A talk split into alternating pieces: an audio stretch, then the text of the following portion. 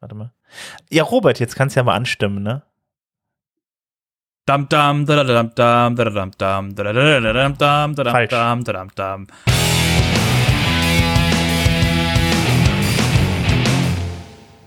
Ja, wir haben was geändert. Äh, es gibt einen neuen Jingle. Ähm, ja, wir haben Irgendwie mag ich den alten mehr. Den warst du gewohnt, ne? Ja, da kommt noch mehr. Das ist jetzt die Kurzversion davon gewesen. Ähm, ich würde sagen, wir machen jetzt mal eine richtige Version und dann fangen wir mal an mit der 150. Folge.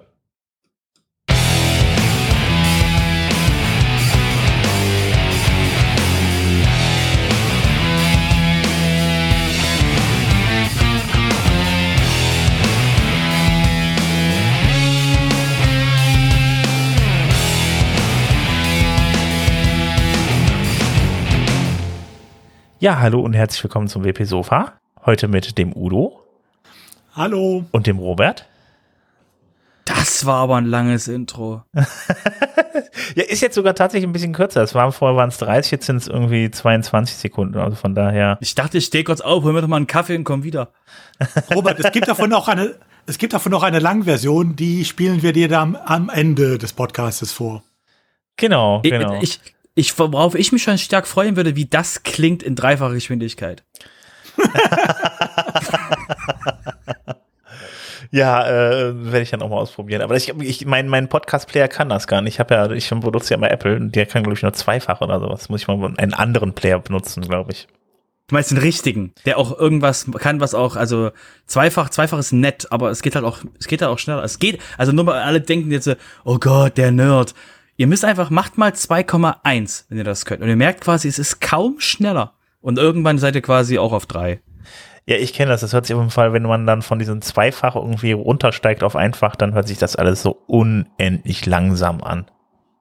Genau, alle sind besoffen. Genauso Genau. klingt das. Ja, und wir feiern heute den 150. Also die 150. Folge. Yay! Toll, oder? Ja, quasi keine Kosten und Mienen gescheut, äh, das Soundboard von Sven mit neuen Tönen auszustatten. Ja, ich wollte es auch mal nutzen. Ich nutze es ja die ganze Zeit nicht. Ja gut, nach 150 war ja auch der alte jetzt ab äh, äh, genutzt. Jetzt braucht müssen wir was Neues, Frisches wieder haben. Ja, eben, genau, genau. Ähm, ja, ich würde sagen, also äh, wir können ja eigentlich, also ich, wir machen ja eine normale Folge heute, wird ja nicht großartig gefeiert. Ähm, ich würde sagen, wir fangen einfach direkt mal wieder mit einem WordPress-Core an.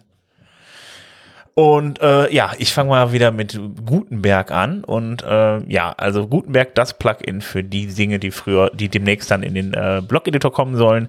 Die Version 12.5 ist erschienen und ähm, da gibt's halt ein paar, wieder ein paar Kleinigkeiten, die dazugekommen sind. Unter anderem kann man jetzt im äh, Theme, im, also wenn man das, wenn man eine, ein Full-Site-Editing-Theme hat, da kann man zwischen Style-Variationen jetzt umstellen. Ähm, das kann man sich sicher im äh, 2022-Theme mal anschauen. Äh, dann kriegt das andere Farben und hat ein paar andere Einstellungen. Sieht dann teilweise auch komplett anders aus, je nachdem, was man da einstellt. Also von der Farbstimmung her, das macht echt schon viel aus. Also schaut euch das mal an, solltet ihr sowas installiert haben, also entsprechendes Full-Site-Editing-Theme und äh, am besten einfach mal ein frisches WordPress aufsetzen und dann mal reingucken. Äh, und ach ja, genau, das Gutenberg-Plugin runterladen und aktivieren, sonst seht ihr das nicht. Ähm, außerdem gibt's noch ähm, ja, Filter in den, äh, in den Query Loops, die man jetzt da neu drin hat. Ähm, in den Taxonom, äh, da kann man nämlich die, Tax die Taxonomien hinzufügen, also Kategorien oder Beiträge, je nachdem, also nicht Beiträge, Kategorien oder Tags, ähm, auf Deutsch auch Schlagwörter. Äh, da könnt ihr entsprechend filtern, was für äh, äh, Sachen da abgefragt werden.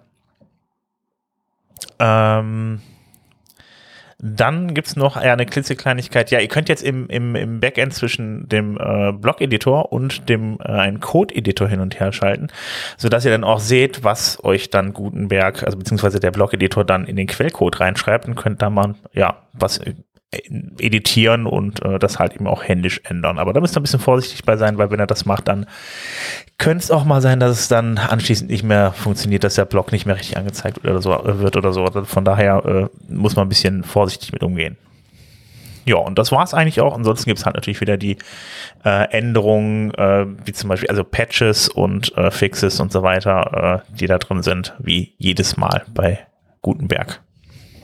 Ja, das war's zum Thema Gutenberg. Genau. Kommen wir vom Thema Gutenberg zum, Überraschung, Thema Gutenberg. Ähm, und zwar, ähm, ja, Sven dachte, er kommt jetzt das Gutenberg-Thema. Ihr habt alle gedacht, so, haha, als wenn Gutenberg jetzt vorbei ist. Nee, ähm, äh, natürlich äh, ist natürlich auch sonst in der Welt von WordPress viel passiert, was mit dem Blog-Editor zu tun hat. Ähm, wir haben euch da eine News rausgepickt, wo es um Performance-Unterschied ähm, geht von Gutenberg und einem anderen Editor. Nein, nicht der. Ah, auch nicht der nah dran. Wir meinen den, wir meinen den Classic Editor. Ähm, und zwar hat sich jemand mal dann das eben rausgepickt und gesagt, okay, wie viel schneller oder langsamer ist eben der WordPress Block Editor gegen den Classic Editor, also zwischen den Classic Editor und äh, völlige Überraschung, ähm, der Block Editor ist lang langsamer, weil er mehr tut. Und deswegen, also weil er eben Sachen umrendern muss und deswegen ist der Block-Editor, also ist der, ist der Classic-Editor ein kleines bisschen schneller, weil eben, wenn du weniger Features hast, bist du auch schneller. Und ähm, deswegen ähm, ist die Conclusion, ähm, dass eben, ja, es ist, ähm, es ist, es baut ein bisschen länger und auch wenn er ein Legacy-Post rendert, ähm, äh, ist auch, äh, dauert auch ein bisschen, ein kleines bisschen länger, aber eben an der Performance, ähm, ähm, wird eben sowieso gearbeitet und ähm, sonst eben mit Page Caching kriegt man das weg, aber eben ähm, letzte letzte finale, finale Conclusion von dem ganzen Text ist oh und bitte bitte bitte keinen Gutenberg also keinen Blog Editor Post zum Classic, zum Classic Editor umwandeln, das ist eine furchtbare Idee. Das schließt quasi ähm, der Autor und ähm, deswegen wollten wir euch auf jeden Fall mal da diesen diesen Einblick geben. Wie gesagt, wir sind jetzt alle alle hier in der Runde und alle, die an den Empfangsgeräten sitzen, sind überrascht, dass etwas, was mehr tut, auch mehr Performance braucht, also mehr, mehr ähm, Ressourcen braucht, sind wir jetzt alle schockiert. Aber ähm, es ist schön, dass einfach mal quasi ähm, von jemandem, der dem, der dem Core nahesteht, einfach mal das ähm, äh, mit, mit mit Profiling einfach mal zu prüfen, ob das wirklich so der Fall ist und genau, das wollten wir euch einfach mal mitgegeben ja. haben. Ich muss aber, also, also muss man dazu sagen, auch wenn er jetzt natürlich viel riesiger ist und viel mächtiger ist, der, der, der Editor im Backend, ähm, das vom, vom Prinzip her tut er auch nichts anderes als den ganzen Kram, den er dann, den man dann praktisch im Backend erstellt, äh, einfach in die Datenbank reinspeichert. Und das wird dann auf der Seite, auf der Vorderseite nur noch ausgegeben. Je nachdem, welche Blöcke man da drin hat, tut der vielleicht noch ein bisschen mehr, aber es ist jetzt nicht so, dass er jetzt wirklich extrem viel mehr im Frontend tut. Also er macht jetzt nicht, nicht mehr JavaScript großartig oder so, sondern er liest das aus der Datenbank aus und gibt's aus. Und je nachdem, was für einen Block da drin habt, macht er vielleicht noch ein bisschen mehr JavaScript oder sowas oder äh, es werden noch ein paar andere Inhalte zusätzlich eingefügt, aber das kann jetzt nicht so ein Riesenunterschied sein. Also der Unterschied war auch, äh, den er gemessen hat, da minimal. Also es war kein Unterschied, den ein Besucher auch nur irgendwie wahrnehmen würde. Ja. Ähm, wenn du natürlich eine Seite hast mit 2000 Blöcken drauf, dann wirst du es merken, aber dann äh, ist die Seite eh langsam unabhängig davon, ob das, äh, äh, da könntest du es selbst mit Elementor bauen und das würde dich auffallen. Also bei 2000 Blöcken brauchst du eine Zeit zum Scrollen, also von ja, daher. Nee, also deshalb, äh, ne, äh, das macht keinen großen Unterschied. Äh, äh die Messung hier, da ging es ihm ging es eigentlich um was anderes. Äh, ihm ging es drum, äh, was ist mit den ganzen alten Sa äh, Seiten, die ganz, äh, die alle noch alte Inhalte haben, also damals äh, klassisch geschrieben äh, vor Gutenberg, äh, soll man die jetzt umwandeln oder soll man so lassen? Und wo er dann sagt, nein, es gibt keinen Grund, sie umzuwandeln, sie werden jedenfalls nicht schneller damit oder sonst was. Also lasst sie einfach so, wie sie sind, sie werden ja vernünftig ausgespielt. Das war der Hintergrund dieses Performance-Tests überhaupt nur. Ähm, und ansonsten denke ich mal, macht, äh, sollte man sich keinen Kopf drüber machen, ob der Gutenberg jetzt ein bisschen schneller oder ein bisschen langsamer ist. Äh, das war im Bereich ja, man kann darüber streiten, eine Messtoleranz war es wohl nicht mehr, aber nicht viel drüber, also. Ja, ich hab ja, bin ja am Anfang davon ausgegangen, dass man irgendwie, dass die neuen Blöcke in React und so weiter sind, dass das Frontend auch dann in React wäre, aber das ist, äh, dem ist dann halt nicht so, weil Noch dann wäre ich. Und das braucht ja auch keiner. Ja, es braucht ja, das Problem ist ja, da muss ja aber den Umweg gehen, die Seite wird ausgegeben und dann greift man nochmal zurück über die, die API auf die Seite zu und so weiter, dann wird das teilweise echt langsam. Also das ist dann nicht mehr so schön, je nachdem, also. Genau. Ähm, aber wie gesagt, da ist ja, also um nochmal, ähm, um jetzt nochmal die Performance, weil wir gerade das eben das Performance-Thema angesprochen haben, ähm, wir sagen euch ja manchmal, haben wir das, haben wir das Thema mit, dass eben bei neuen ähm, ähm, Gutenberg-Releases ähm, wird das Thema mitgenommen, dass sie, dass ja das WordPress-Team trotzdem bei jedem Release eine Performance-Check macht und eben die diese Performance gegenüber die alten Releases macht. Also das Ziel ist es wirklich ähm, bei jedem Release vom vom Blog-Editor eben ähm, wirklich die genau die Performance mitzumessen, um dann genau sagen zu können, okay, wir, wir sind, ähm, wir haben jetzt neue Funktionen drin, aber wir sind auf der gleichen, auf dem gleichen, auf der gleichen Speed wie vorher oder vielleicht sogar noch ein bisschen besser geworden. Das ist halt das, wo, wo eben das, wo eben das Core-Team auch sehr stark drauf aufpasst, dass eben der Block-Editor dann dort nicht, ähm, ich, mega, mega im Performance eben einbricht bei den Releases. Deswegen ist es jetzt einfach nur ein, also ja, der Block-Editor ist, ist schnell und ist halt nicht langsam im, in der Ausgabe im Frontend, weil eben genau das auch eine, eine Geschichte ist, die halt wirklich vom, vom, vom Core-Team auch mit beobachtet wird. Genau. Kommen wir zu was anderem. Ähm, und zwar ähm, es ist wie gesagt nicht direkt Core, es ist WordPress.org.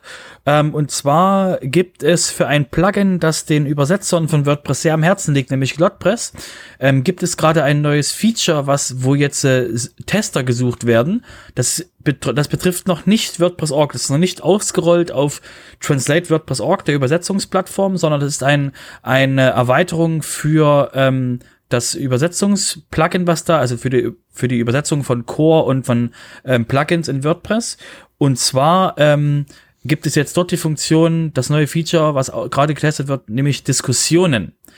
Bis jetzt war es immer so, dass man ähm, mit einem, dass ein, ähm, ein Übersetzer keine Möglichkeit hat, mit den Freischaltern zu kommunizieren, sondern es müsste jedes Mal der Umweg gegangen werden über Slack das ist quasi das Tool, was die WordPress-Community intern benutzt. Und ähm, jetzt besteht die Möglichkeit, wenn das dann dementsprechend jetzt noch ein paar Tester hat und dann eben ähm, das angenommen wird, dass es eben so ist, wie es gerade ist, dass es sehr gut ist, dass eben das dann auch auf, auf translate.wordpress.org ausgerollt wird, sodass eben die Möglichkeit besteht, dass eben Übersetzende und Übersetzer zu jedem zu jedem Tool dort, also zu jedem String dort einzeln eben äh, mit denjenigen dort ähm, Gespräche führen können, um eben darauf hinzuweisen, wo eben Verbesserungen sind. Das ist eben etwas, wo ähm, Übersetzer schon sehr lange ähm, drauf gewartet haben.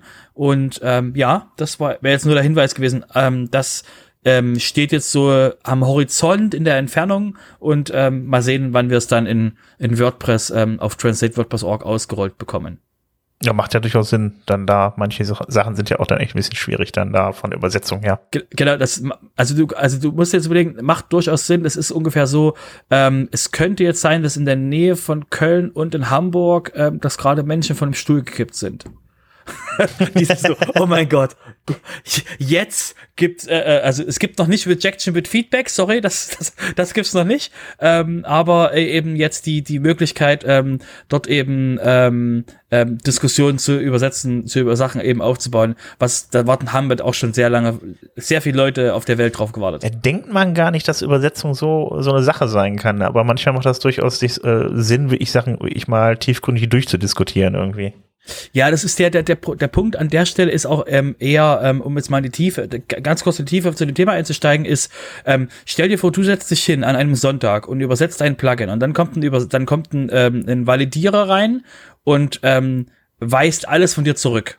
Und das Problem ist, dass der Validierer dir nicht sagen kann, weil es keinerlei Möglichkeit gibt, dich zu erreichen. Das, was du gemacht hast, ist cool, aber du hast statt, du hast gerade in der, in der informellen Variante gearbeitet und hast die ganze Zeit formell geschrieben. Das ist dann also aber so, du, ist, du bist so nah dran, das richtig gemacht zu haben. Ich kann, es gibt aber hier keine Möglichkeit, jetzt zu sagen, ey, könntest du mal aus könntest du mal das austauschen und schon ist alles cool. Und deswegen ist eben das so das Schmerzhafte, wenn man eben dann als, als, als, als Reviewer ähm, auf die, auf die Besetzungen drauf guckt und eben die harte Arbeit von jemanden in der Freizeit der Personen dann einfach, ähm, sag ich mal, relativ kalt abbügelt, obwohl man einfach ähm, fast schon äh, äh, schluchzend vom Rechner sitzt und denkt so, ach, das sind hier Stunden, also nicht Stunden, aber das ist wirklich eine harte Arbeit von jemand, der neu in dem Gebiet ist, der ist in das Tool eingearbeitet, der hat alles wirklich, der hat contributed und du kannst einfach nur, kannst einfach nur sagen, ah, es tut mir leid, aber es ist, passt, es ist einfach falsch. Und so ist halt die Möglichkeit, wirklich durch die Diskussion irgendwie in Kommunikation zu den Menschen zu treten. Hm. Dass ich das noch erleben darf. Irre. ja, okay. Ähm, kommen wir von kommen wir vom Thema ähm, über ähm, Übersetzungen koll kollaborieren zu ähm, Code-Kollaboration. Und zwar ähm, haben wir schon länger drüber geredet, dass eben ähm, das WordPress ja auf GitHub äh, oder eben der Blog-Editor auf GitHub entwickelt wird, also Gutenberg, das Projekt Gutenberg, wird auf dem, wird auf ähm, GitHub entwickelt. Und das Problem war, ähm, dass die Contributions wurden ja über Jahr zu Jahr wurden die besser von GitHub Richtung äh, WordPress dass eben auch Contributions, die dort gemacht werden, auch wahrgenommen und auch dementsprechend ähm, hervorgehoben werden. Ihr erinnert euch an das Posting bei jedem neuen WordPress-Release, wer alles da mitgearbeitet hat. Und das Problem war bis jetzt gewesen, dass es immer relativ schwer ist, dann zuzuordnen, wer auf ähm, GitHub was gemacht hat mit dem, was auf WordPress ist.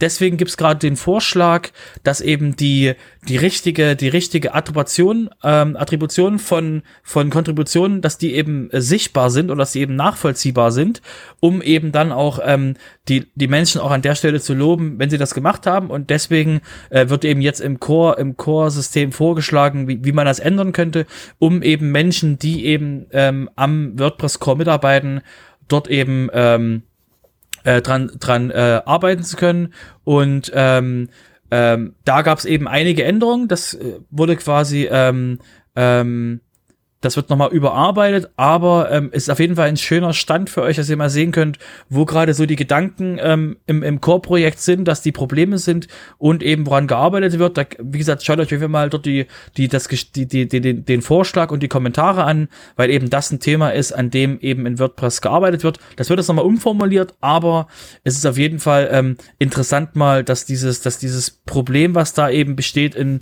auf, auf GitHub, dass eben das schlecht zu sehen ist auf WordPress.org, dass das eben äh, vereinfacht wird und deswegen wollten wir das auf jeden Fall hier einmal mitgenommen haben. Ja, ist es aber auch die ganze Zeit immer noch das Problem. Also das, das Ewigkeiten alte Problem, dass es halt ein Teil auf Track ist und äh, man hat dann zur Vereinfachung nochmal GitHub dazugepackt und lädt die Sachen automatisch rüber und so. Also ist noch so, so ein Hybridsystem irgendwie. Naja, also war ja mal die Hoffnung, dass immer mal alles auf Git ist, aber na gut. Nee, aber das, das, da ist das Problem, also da müsstest du halt, äh, du kannst halt nicht die, der Hintergrund ist an der Stelle, ähm, um das mal ähm, abzuholen, der Hintergrund ist an der Stelle, dass GitHub nicht ähm, geowned wird von der WordPress Organization. Ähm, das heißt, wenn GitHub irgendwann beschließt, dass sie alle Projekte mit W nicht mehr auf ihrem System wollen, dann hat WordPress ein Problem. Und deswegen ist eben der Vorteil, den es da eben ähm, äh, quasi, weil ja WordPress auch für Ownership of Data steht. Ne? Also ich meine, das ist ja nun unser unser Hauptding, dass wir eben für die für die Selbstbehaltung von Dingen sind, ähm, dass eben dann eben die eigene Plattform Track eben mehr Vorteile hat, weil sie eben tiefer verzahnt ist in allem, was wir machen und eben ähm, den Vorteil hat, dass eben dort auch die die ähm, dass eben das komplett unter Kontrolle von der WordPress Foundation steht oder von eben dem, dem WordPress, dem WordPress-Ökosystem. Und das eben wirklich, ähm, ja, das Ziel ist von WordPress, ähm, eben die Tools nur so weit zu benutzen, wie es muss, also Slack und anderes mögliche, ähm, so, nur so weit, wie es eben, wie es eben sein muss und eben aber am liebsten eben was eigenes hätte. Deswegen erinnert euch, Matrix ist immer noch im Universum von WordPress mit drin, als Ersatz von Slack irgendwann in der Zukunft. Also da solltet ihr nicht überrascht sein, wenn es dann in fünf Jahren heißt, hey, WordPress hat jetzt, äh, also zum Beispiel, wenn ihr, ihr sollt nicht überrascht sein, wenn jetzt WordPress irgendwann GitLab benutzt oder wenn WordPress irgendwann Matrix benutzt als Chat. Das ist quasi, das überrascht würde dann keinen überraschend, wenn das passieren sollte. Ähm, kommen wir noch zum letzten Thema im, im Bereich ähm, Core und äh, WordPress Community nämlich ähm, das WP Notify Project. Ihr erinnert euch, vor langer, langer Zeit hatten wir das Thema eben, dass das WordPress Admin Backend von allen möglichen Plugins regelmäßig voll gespammt wird, um eben auf die neueste Werbeaktion hinzuweisen. Und ähm, das ist eben, ähm, geht es eben darum, wieder mal ähm, das Thema wieder neuen, neuen, neuen Schub zu geben und dort wieder eben ähm, ähm, Meetings, Meetings zu haben. Ähm, aber das ist eben ähm, Genau, die machen jetzt eher im Office, in Office Hour Approach und haben eben ähm, äh, auf ihr GitHub, auf ihr GitHub-Projekt verwiesen, um eben äh, mit dem Projekt weiter vorwärts zu kommen. Also da, wie gesagt, ist immer noch Bewegung drin, aber es ist eben ein bisschen ruhiger geworden, weil sowas eben auch wirklich sehr zeitintensiv ist und da müssen halt auch die, die Menschen, die sich davor, dafür einbringen wollen, eben auch die Zeit dafür haben. Deswegen nur der Hinweis, ja, das Projekt gibt's noch, das Projekt lebt noch, aber es ist halt ein bisschen schwer vorwärts zu kommen und deswegen hier nur der, einfach der Hinweis dazu. Okay, ähm, damit kommen wir zu den ähm, Habt ihr noch, wollt ihr noch irgendwas sagen? Sven, Nö. ich rausch hier einfach durch. Nö, nö, nö, das sind ja alles deine Köpfe dran. Jetzt das kann, hau ruhig rein. Bist jetzt, bist jetzt gleich durch. Nein, es soll ja auch nicht Ja, heißen, genau. dass wir es daher mutwillig in die Länge ziehen. Ja, eben. genau, genau. Ähm, okay, dann kommen wir jetzt zu den Plugins. Und zwar bei den Plugins ist die größte News, ähm, dass eben ähm, WooCommerce 6.2 draußen ist. Ähm, eins der größten Feature, die ich so gesehen habe, war eben diese Suche nach ähm, nach den äh, Varianten oder eben Suche nach den, dass eben, dass sie, dass sie filterbar sind. Das fand ich ein sehr, sehr schönes Feature. Ansonsten eben es sind die WooCommerce Blocks und ähm, der WooCommerce, die WooCommerce Admin äh, Plugins sind jetzt dementsprechend bei den Feature Plugins auf die, auf die neuesten Versionen geupdatet worden. Und was auch nochmal äh, interessant ist, ist eben ähm, der Hinweis, dass die Minimum-Version PHP 7.2 wird von WooCommerce in 6.5. Nicht jetzt. Kurz alle, die gerade Schnappatmung gekriegt haben, durchatmen. Noch nicht jetzt. Ihr habt jetzt den, den Heads-up bekommen, dass eben ähm, WooCommerce ab Version 6.5 eine Notification geben wird, wenn eben PHP nicht 7.2 ist. Was auch schon ein bisschen veraltet ist vom, von der Version her, aber wir wissen ja alle, wie alt diese PHP-Instanzen da draußen sind. Äh, Deswegen für euch quasi, die ihr ähm, die WooCommerce im Einsatz haben für Kunden oder eben auf euren Servern, ähm, ab 6.5 könnte sein, dass die eure User mit Fragen zu euch kommen, warum da diese komische Meldung steht. Muss man, nur Oder drauf dass ihr achten, das eben muss man glaube ich, nur darauf achten, es geht halt schneller als bei WordPress. Die, die Versionsnummern, die ticken da ein bisschen schneller. Genau, aber 7.2 kriegt, glaube ich, noch Security-Updates, aber man sollte trotzdem mal jetzt schon überrascht, also nicht, über, nicht überrascht sein, dass eben, glaube ich, drei in drei Versionen, das müsste dann heißen eigentlich in, nee, fünf Versionen. Das heißt im Mai. Nee, 6.2 haben wir jetzt, also in drei Monaten könnte es sein. In drei bis vier Monaten kommt das Release. Das heißt, ihr solltet euch schon mal auf den Weg machen, zu gucken, was ihr, der, was ihr für PHP-Versionen habt. Wenn, falls ihr irgendwas mit fünf habt, dann, was soll ich sagen? Macht eure Hausaufgaben. Okay. Ähm, dann haben wir noch zwei Plugin-Tipps mitgebracht. Das eine, äh, also bei beiden muss man dazu sagen, handelt es sich um Blöcke.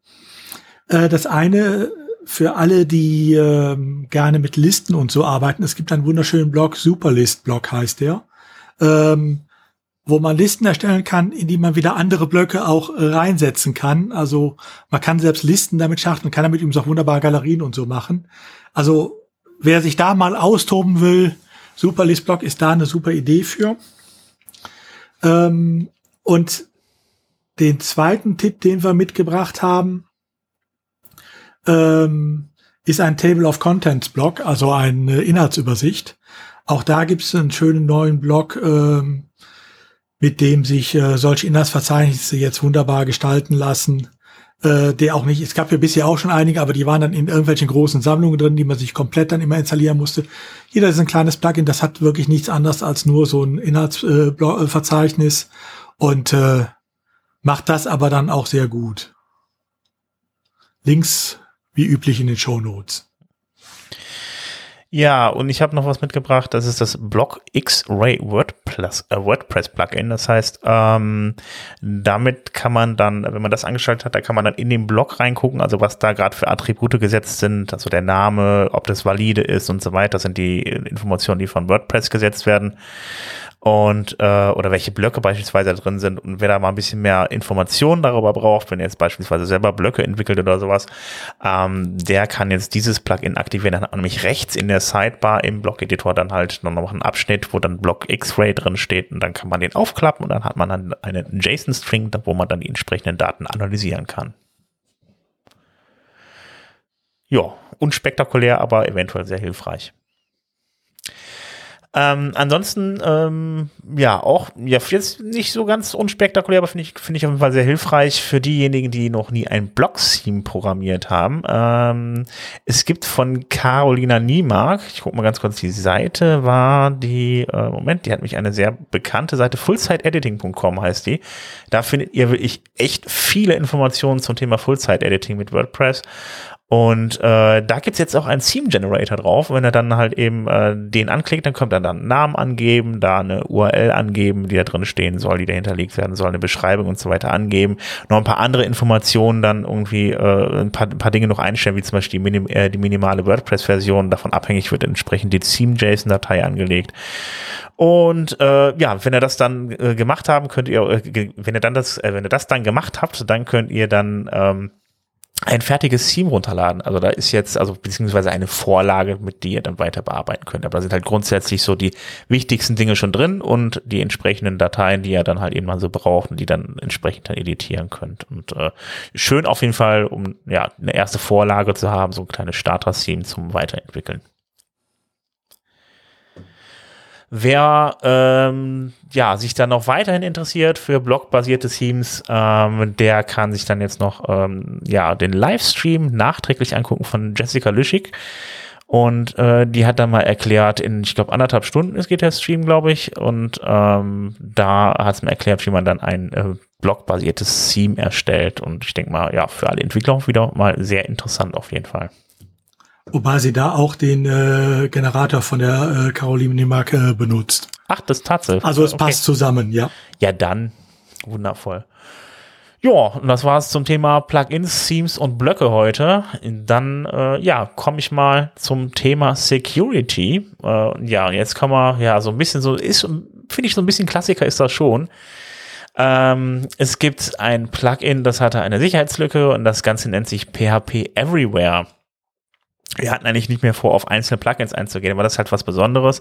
Wenn ihr euch Plugins installiert, wo ihr PHP äh, ausführen könnt auf eurer Seite, ähm, das ist natürlich immer so ein Einfallstor für äh, ja für für ja so für Backdoors, also dass man halt dann da äh, Code reinpushen, reinpacken kann, der halt äh, ja der dann halt gefährlich für eure Webseite ist und dann eventuell dann Dritten dann irgendwie Zugriff auf eure Seite ermöglicht. Also solche Plugins sind immer ein bisschen gefährlich. Hier gab es jetzt auch wieder eine kritische Sicherheitslücke, da wo man dann halt entsprechend dann den die die Seite auch übernehmen konnte.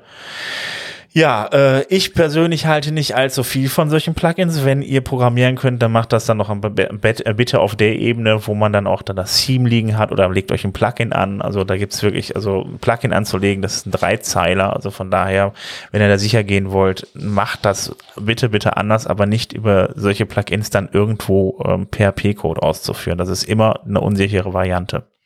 Du meinst also diesmal nicht äh, aktualisieren, sondern löschen. genau, bitte löschen. Also, Wobei, ja. Der Witz ist, ich sehe es genauso, hatte das ja auch in unserem Discord mal so ähm, pointiert geschrieben.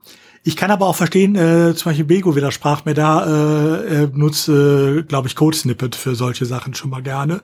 Ähm, weil er natürlich auch sagt, es gibt äh, viele Leute, die können nicht mal eben äh, ein Plugin schreiben oder ein Schaltsystem anlegen. Aber einen kleinen Code, den man ihnen liefert, äh, mit so einem Plugin einsetzen, mhm. das können sie schon. Ja. Also von daher, äh, ich würde jetzt nicht mehr so aprodiktisch sagen, äh, nach dem Motto, solche Dinger benutzt man nicht, Punkt. Sondern es gibt durchaus auch Fälle, wo man sagen kann, es macht Sinn. Aber ähm, überlegst halt immer zweimal, ob er es äh, unbedingt braucht oder ob es sich andere Möglichkeiten gibt. Genau. Da also hast du schon recht. Genau, es ist halt einfach dann, äh, es öffnet halt eben dann da noch eine zusätzliche Möglichkeit, dann da Code einzuschleusen, äh, Fremdcode auch einzuschleusen.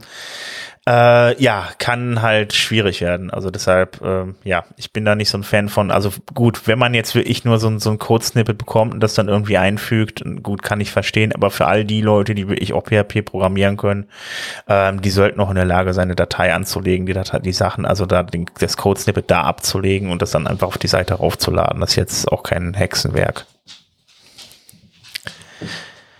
Ähm, ja, ansonsten, ja, haben wir wieder ähm, nochmal, obwohl, soll man das überhaupt machen? Ich gucke gerade mal.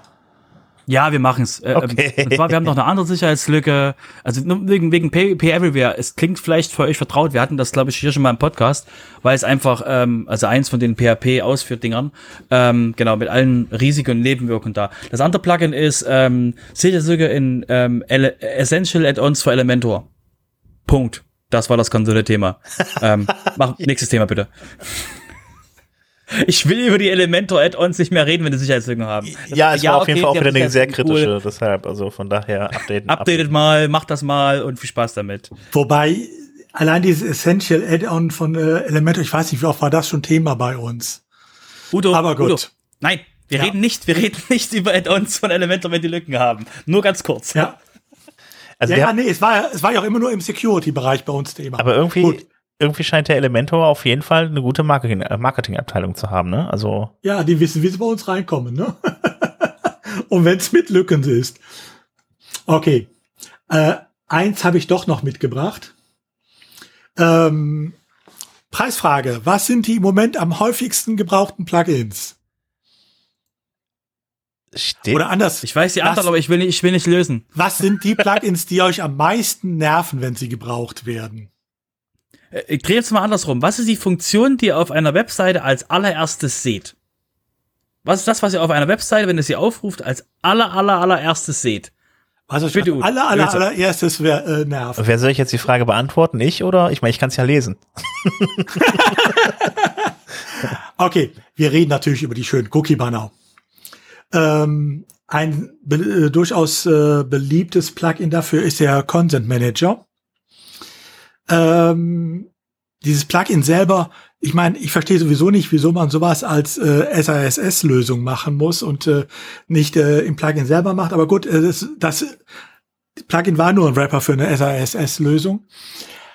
Äh, aber auch dieser Wrapper für die äh, SAS-Lösung äh, hat es tatsächlich geschafft, ähm, vom ähm, WordPress äh, Plugin-Team stillgelegt zu werden.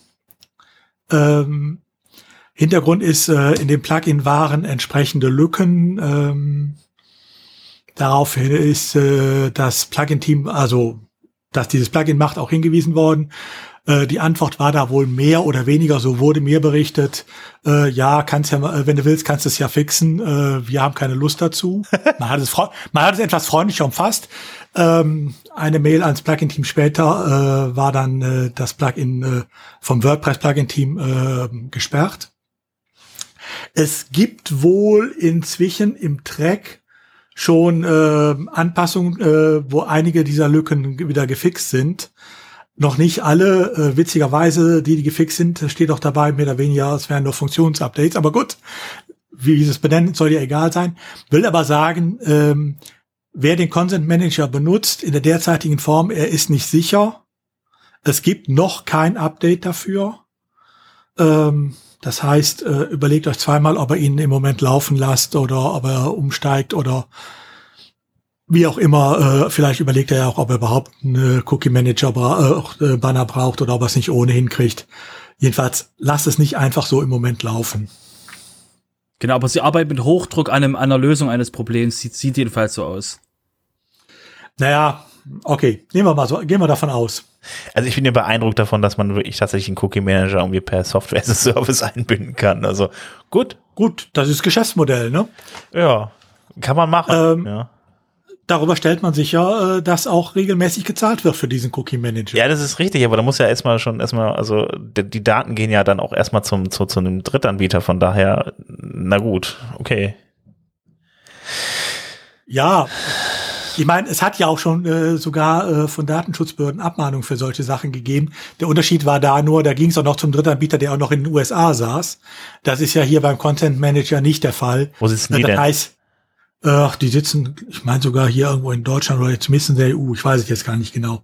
Also das ist nicht so unbedingt der Fall. Ob man das unbedingt dann haben muss, okay, muss dann jeder selbst entscheiden. Es gibt sicherlich auch Gründe, ähm, äh, wenn es so Gründe der Bequemlichkeit ist, äh, dass man äh, halt immer äh, vermeintlich auf der sicheren Seite ist. Gut, muss jeder selber wissen. Gibt halt immer gute Marketingabteilungen und so. Wie war das? Genau.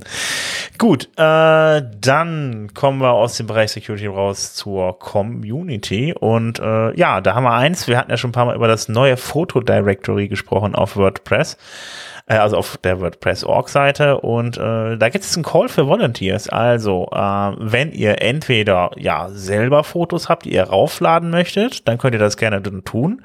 Ich muss mal ganz gucken, wie war die URL nochmal? WordPress.org-foto oder sowas? Weiß jetzt gerade nicht mehr. Ähm, Fotodirectory, nee, Schrägstrich Fotos mit PH, genau. Da findet ihr das Verzeichnis. Ähm, ja, einmal das, wie gesagt, ihr könnt dann jetzt Fotos dann darauf laden, wenn ihr das möchtet. Äh, dann habt ihr die Möglichkeit, dann da auch Fehler zu melden. Also da wird darum gebeten, damit zu helfen, halt, äh, falls ihr da irgendwas habt, was nicht richtig läuft oder was, das zu melden. Ansonsten gibt es auch noch die Möglichkeit, wenn ihr noch mehr engagiert sein wollt, dann da Moderator zu werden. Das heißt, dann da äh, entsprechend dann ähm, Bilder, die reinkommen, dann halt eben, ja, ich würde sagen, das, wie sagt man, dann kuratieren, beziehungsweise zu gucken, was dann da reinkommt, weil ich denke mal, da kommt natürlich jetzt auch nicht jetzt äh, irgendwie großartiger Schrott dann rein. Das muss natürlich dann auch entsprechend, äh, ja, gesichtet werden. Und ja, die Leute werden jetzt gesucht und äh, das Team soll da ein bisschen verstärkt werden. Ja, kommen wir zum, weil wir gerade das, ähm, diese, das Fotodirectory angesprochen haben.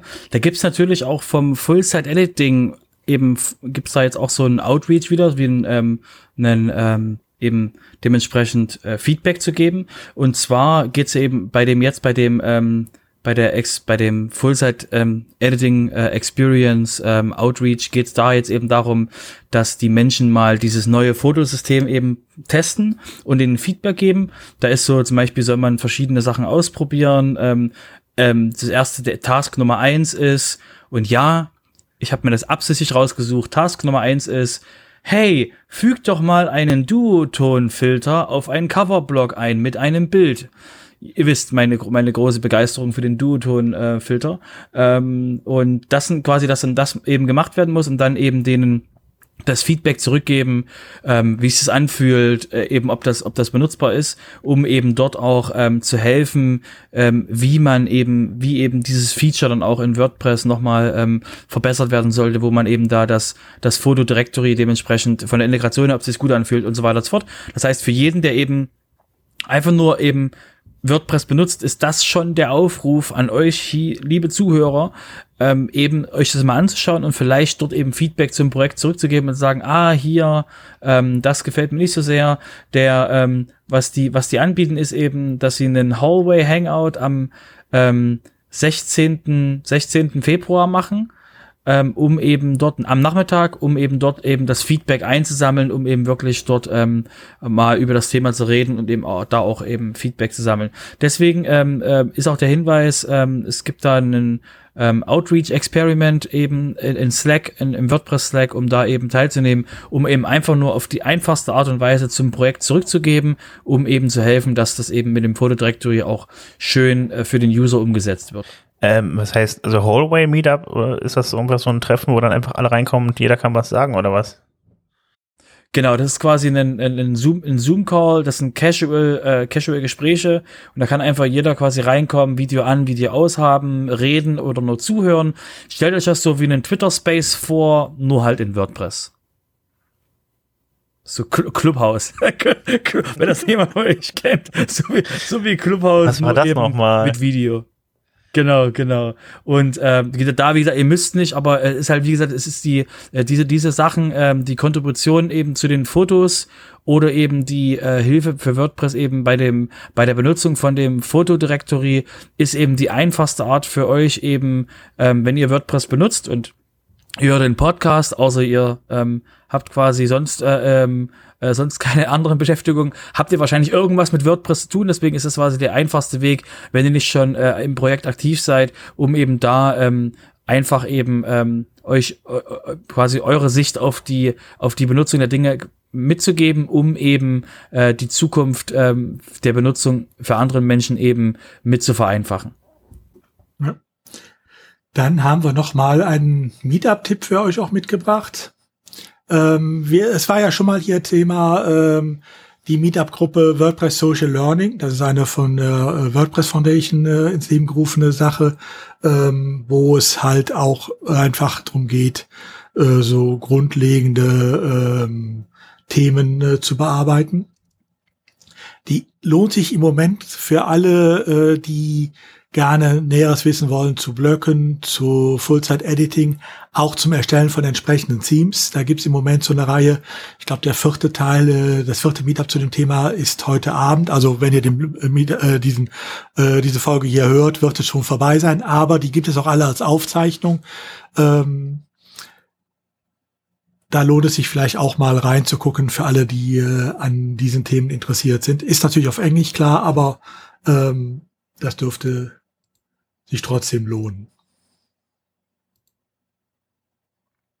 Genau, das nächste wäre jetzt von den ähm, von den Themen da ähm, in der Community ist vom ähm, WordPress-Projekt der Community Finance Update, eben weil das, weil die WordPress Foundation ja eine, ähm, eine, eine Foundation ist, die eben ähm, dementsprechend öffentlich ist, oder nicht öffentlich, aber eben ähm, so geführt werden kann, ähm, gibt es da eben eine kurze Aussage ergeben, wie, wie sieht's gerade aus, ähm, wie viel, wie viel Geld liegt quasi auf Konten rum?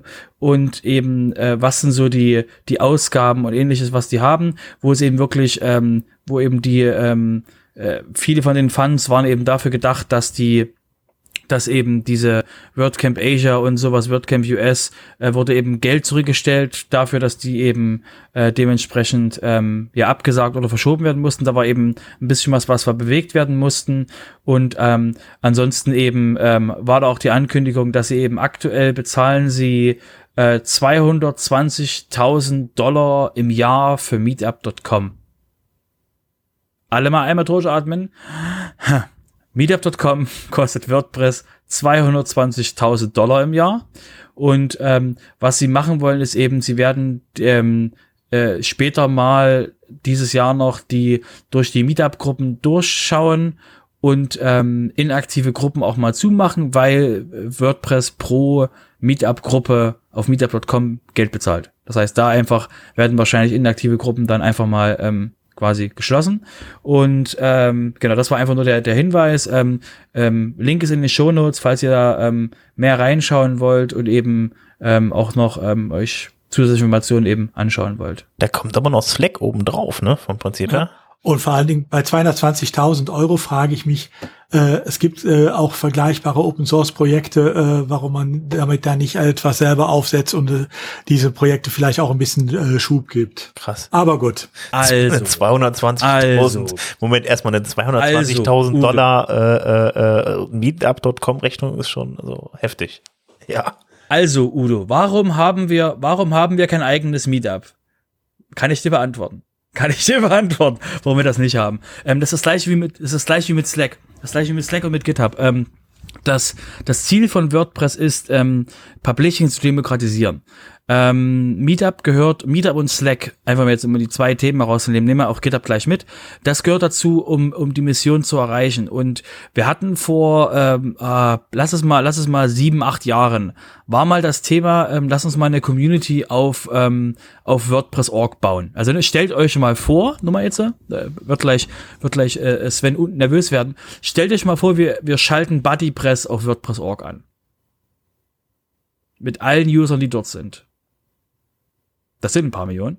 Ähm, stellt euch, stell mir vor, wir schalten das an. Das Problem ist diese die Managebarkeit von dem ganzen Thema. Also sprich ähm, Harassment und na, alles, was da, alles was, alles was mitkommt, wenn du sowas anschaltest.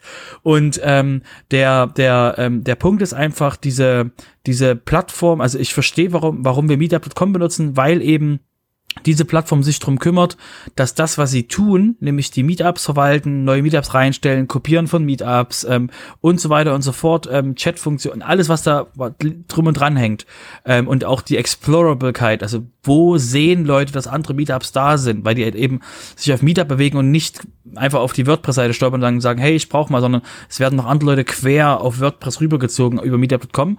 Der Punkt ist einfach, ähm, es ist die, es ist vom Geld her, es klingt nach viel Geld, aber dafür, dass wir ein seit Jahren stehendes Meetup-Programm haben, wo jeder einfach relativ schnell da anfangen kann und wir halt nichts maintainen müssen, was uns dann Ressourcen wegzieht vom, von unserer eigentlichen Aufgabe, nämlich Publishing zu demokratisieren und am, also keiner von euch will, ich formuliere es mal andersrum, keiner von euch will das super tollste Community Meetup.com Ersatz haben und dafür ist der Blog da grausam. das will keiner von euch, wenn ihr die Ressourcen quasi wählen müsst, würdet ihr auch sagen, könnt ihr das mit dem Meetup lassen und mehr so an dem Ding arbeiten, womit die Menschen draußen WordPress benutzen.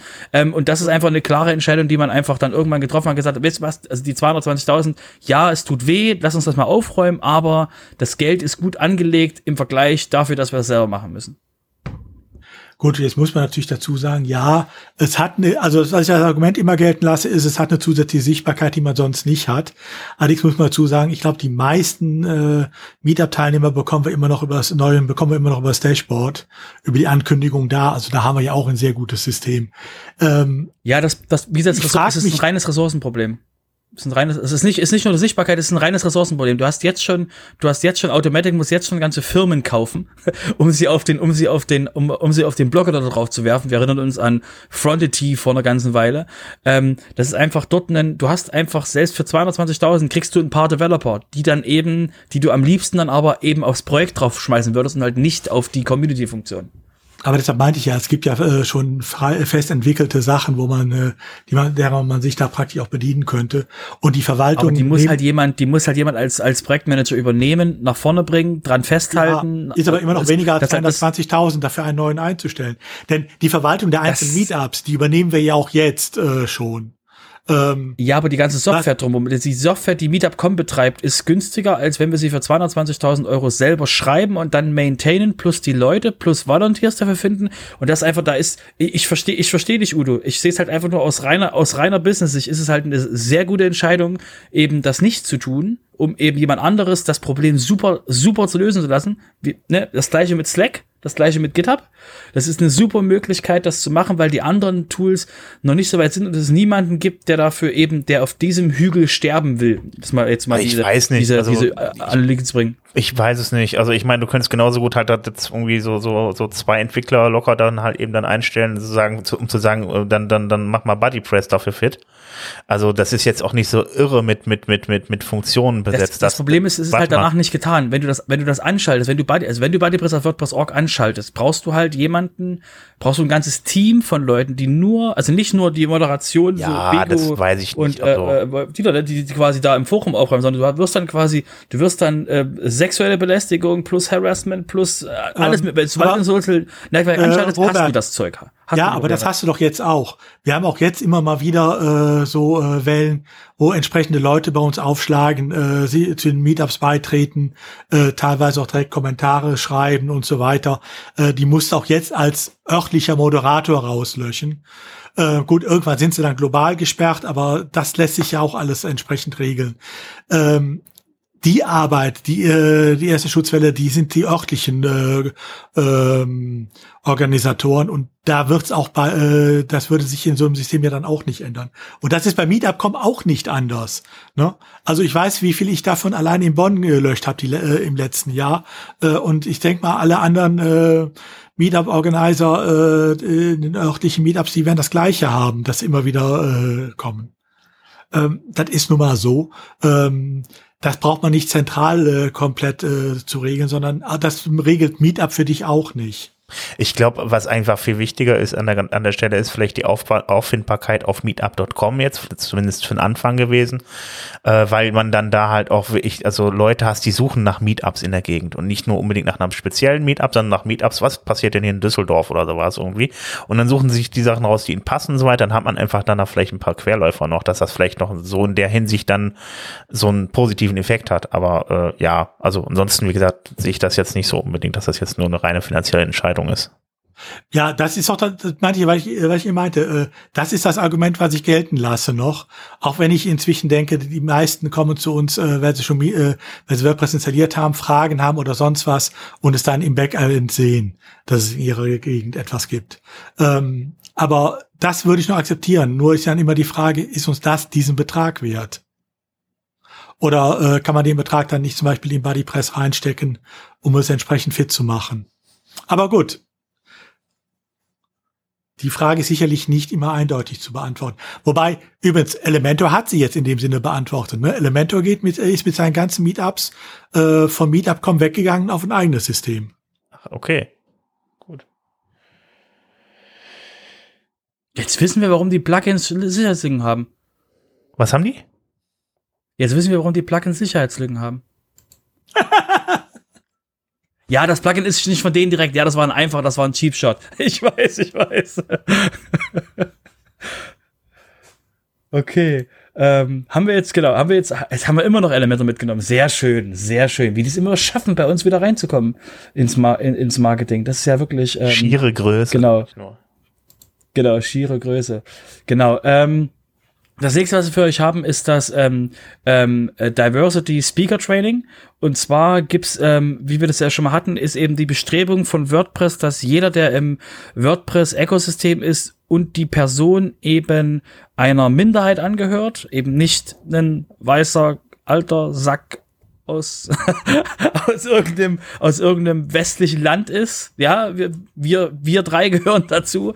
Ähm, da ist das Ziel eben äh, von, von WordPress schon immer gewesen, ähm, oder schon länger gewesen, diese Menschen auch mehr Sichtbarkeit zu geben, dementsprechend sie, ähm, die, diese Person zu unterstützen, eben, wenn es um Vorträge und ähnliches geht, eben, ähm, äh, dementsprechend so ein kleines bisschen Training zu haben.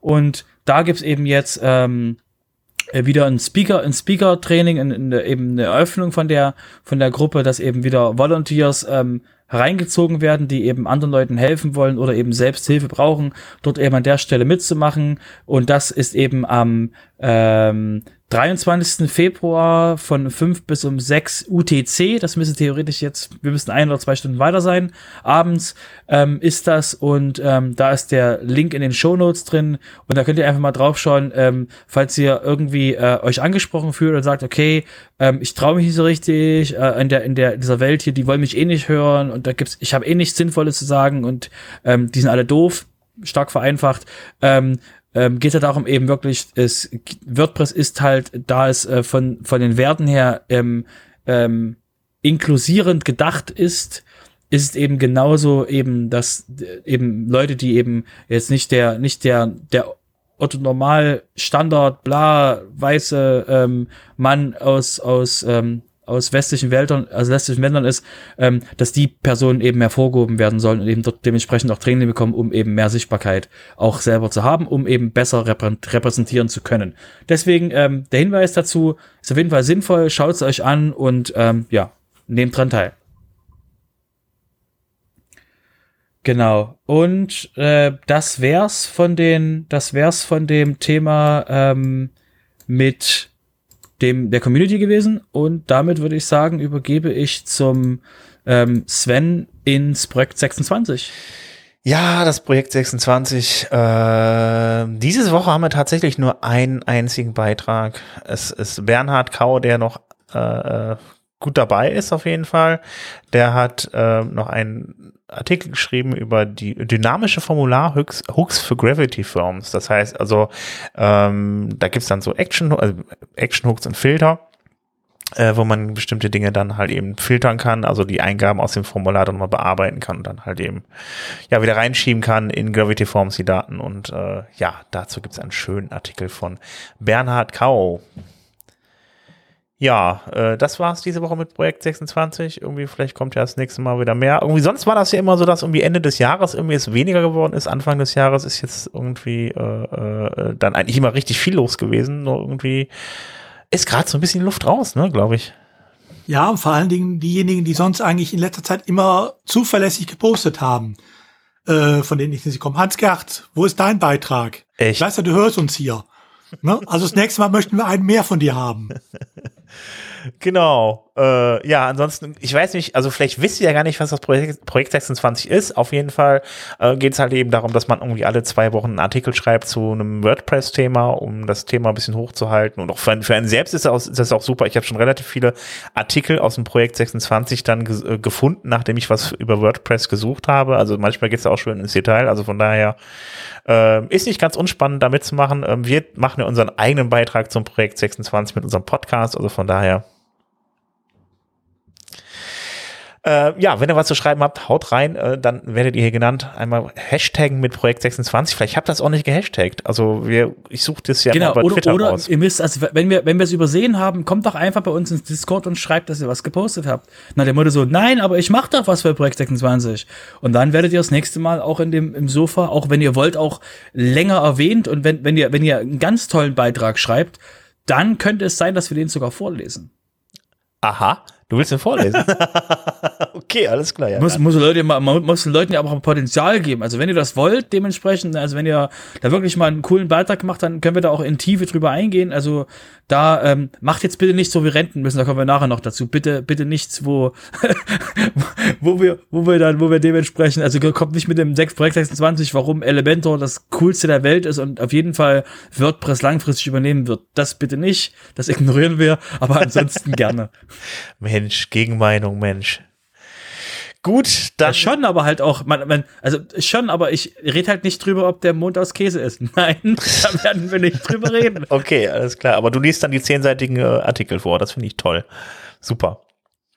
Machen wir, machen wir extra, machen wir einen extra Bereich im, im, im Sofa dann. Extra Einspieler. Nehme ich dann einfach äh, abends mal auf und dann spielen wir das ein und die Leute Gute Nachtgeschichten mit Robert. genau. Sehr schön. Nun gut, dann würde ich sagen, dann kommen wir jetzt mal zum Thema Business und da hat der Robert uns auch wieder was mitgebracht. Genau. Wir hatten das ja immer wieder, dass wir die Marktanteile haben, die halt, wo eben Joost drauf schaut und eben Joost de Walk, der ähm, Produkt ähm, Chief of Product von äh, von Joost und ähm, es gibt aber noch jemand anderes, der, der, der, der in dem Bereich ähm, aktiv ist, nämlich der Rick. Ähm, der Rick ist von, äh, arbeitet bei Google und ist sogenannter Steward des HTTP-Archivs. Und das HTTP-Archiv ist für jeder, der, jeden von euch, der so ein bisschen mit Daten und so spielen will, wenn man jetzt schon ein paar Mal im, im Sofa eben, wo es um Performance und ähm, äh, Adaptierbarkeit von, von solchen Werten ging, hatten wir so auf Artikel vom HTTP-Archiv verlinkt und ähm, der Rick hat sich einfach mal jetzt die diese ähm, die ganzen Systeme, die da im HTTP-Archiv drin hängen, das heißt, könnte auch eure Seite könnte auch drin sein in dem HTTP-Archiv, weil die eben alle Seiten dort automatisch eben reingepackt werden, die es im Netz so gibt und dann kann man eben über diese Daten Abfragen drüber jagen lassen. Oh ja, ich weiß, total spannend. Und ähm, da hat der Rick sich mal vorgenommen, hat mal geguckt, wie sieht's denn eigentlich, welche, von, von wo nach wo wechseln eigentlich die CMS? Also von welchem CMS geht zu welchem CMS? Und da ist einfach nur eine schöne, es sind schöne Bilder drin, eben die Wanderung von einem zum anderen. Und da war es eben, dass ähm, WordPress dementsprechend, ähm, ich glaube, das war ein Monat jetzt, 9000 äh, Seiten bekommen hat. Ähm, hat aber eben auch andere, andere Leute sind auch von, von WordPress weg zu, zu anderen Systemen. Ähm, wir haben jetzt primär, WordPress hat jetzt primär von Drupal, Wix und Squarespace Sachen gewonnen, plus ein paar kleine. Und ähm, da ist eben, äh, ist es eben so, dass 79, 79 Prozent aller Migrationen, da ist irgendwie WordPress involviert. Entweder wird's ersetzt oder, äh, entweder wird's ersetzt oder es ersetzt was anderes. Deswegen ähm, ist das da, ähm, ist da, sage ich mal, sehr viel Bewegung drin. Und ansonsten ist es im E-Commerce-Bereich so, dass eben Shopify und WooCommerce so ein hartes, harter Kopf-an-Kopf-Rennen haben, weil eben beide Plattformen sich gegenseitig äh, Marktanteile wegnehmen und Shopify dann ein kleines bisschen, ähm, kleines bisschen besser ist ähm, eben dort dementsprechend ähm, Boden gut zu machen. Und ähm, auf jeden Fall äh, empfehlen wir euch die Links da auf die, auf den, auf den Artikel, den ihr in den Shownotes findet. Und eben der ähm, Rick hat auch gesagt, dass er nochmal die Abfrage, also die Anfrage ab, also die Anfragefragen, also die Queries, die auf dem HTTP-Archiv laufen, dass er die nochmal herausstellen will und eben auch den Menschen die Möglichkeit damit geben will, noch etwas tiefer in diesen Daten zu graben. Für alle, wie gesagt, die irgendwas mit, mit Daten und die wissen wollen, so, die so ein Fable für Datenanalyse haben, auf jeden Fall, ähm, HTTP-Archiv äh, ist ein sehr schönes System, womit man eben wirklich ähm, schön ähm, im Internet, auf den Internettechnologien dementsprechend ähm, Anfragen stellen kann, was denn so aktiv gerade im Netz benutzt wird. Ist eine sehr schöne Webseite. Ja, ist äh, sehr spannend auf jeden Fall, diese Grafiken, die da rausgegeben hat. Es, gab es übrigens auch für, für JavaScript-Frameworks, aber sieht man wirklich diese Wanderung von wo nach wo die, die User gewandert sind und äh, ganz spannend ist eigentlich, wenn ich mir mal angucke, was es da alles für Content-Management-Systeme gibt, von denen ich noch nie was gehört hat. Wirst du auch nie was hören. Ähm, wir kommen nachher noch, wir kommen nachher noch zu so einem Fall. Ähm, und ein, noch, eine Frage noch, die, die auch der Rick gestellt bekommen hat und eben ähm, darauf eben keine Antwort hat. Ähm, die Frage ist, und was ist mit Headless? Ähm, ja, man kann, ich kann die Frage nicht mehr hören. Ähm, jedenfalls, die ähm, Headless ist die Antwort, die Rick gegeben hat. Ähm, da die Headless-Systeme keinerlei nach außen kommuniziertes, ich bin übrigens Headless-System X, ähm, gibt es dort eben auch keine Chance, dass ähm, eben diese in den Wechselwanderungen irgendwie mitgenommen werden, sondern sobald jemand auf einen auf ein Headless-System wechselt, äh, wechselt er eben von dem CMS auf huh, auf ein Shrug-Emoji.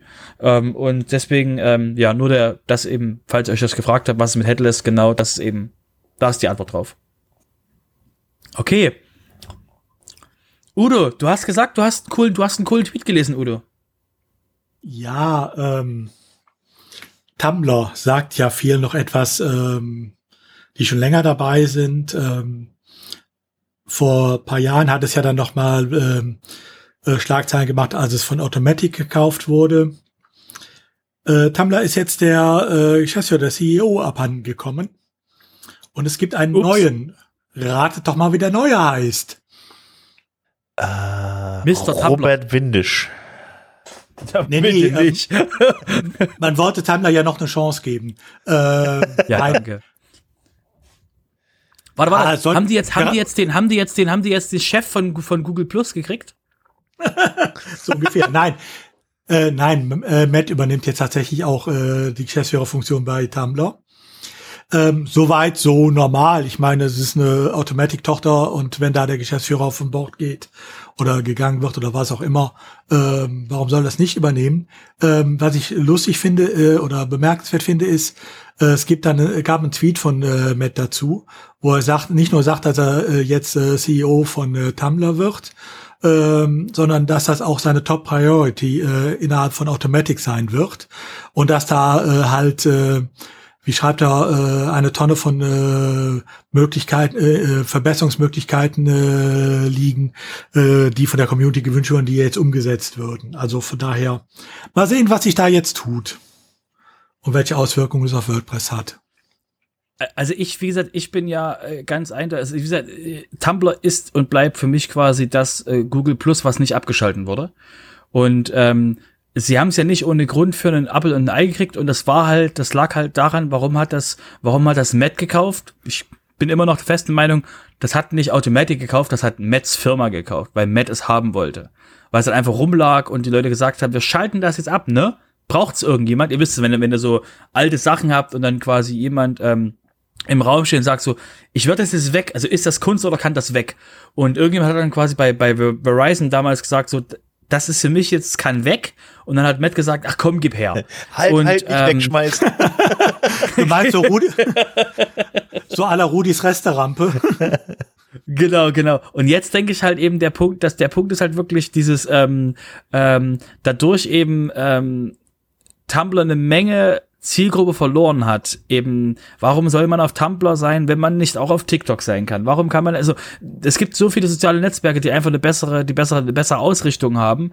Und ähm, da ist jetzt, denke ich mal, das ist jetzt von Matt diese, diese, ähm, es macht ja kein anderer und ich, ich will aber, dass das wächst, deswegen gehe ich da jetzt mal mit Full Force drauf und ich denke, mein Gefühl, wenn Matt da wieder runtergeht, ist das Ding entweder weg oder es hat sich gedreht und ein neuer CEO ist da, der dementsprechend diese, den Weg, den Matt jetzt vorgibt, äh, ähm, weiter, weiterlebt. Und ich denke, wie gesagt, das ist einfach ein Herzensprojekt von Matt.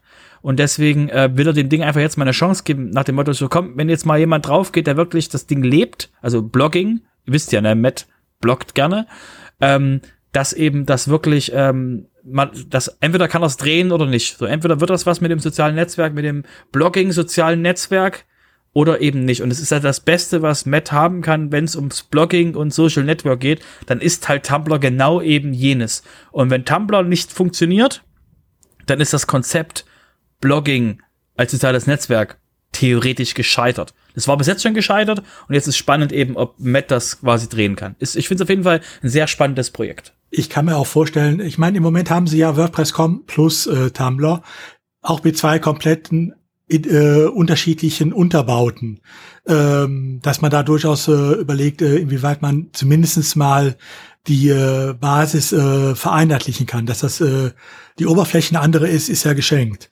Ähm, von daher mal abwarten, was da kommt. Ähm, und ich meinte das äh, von wegen Auswirkungen auf WordPress jetzt auch nicht negativ, sondern durchaus, vielleicht kommt ja auch von da was in die Richtung dann.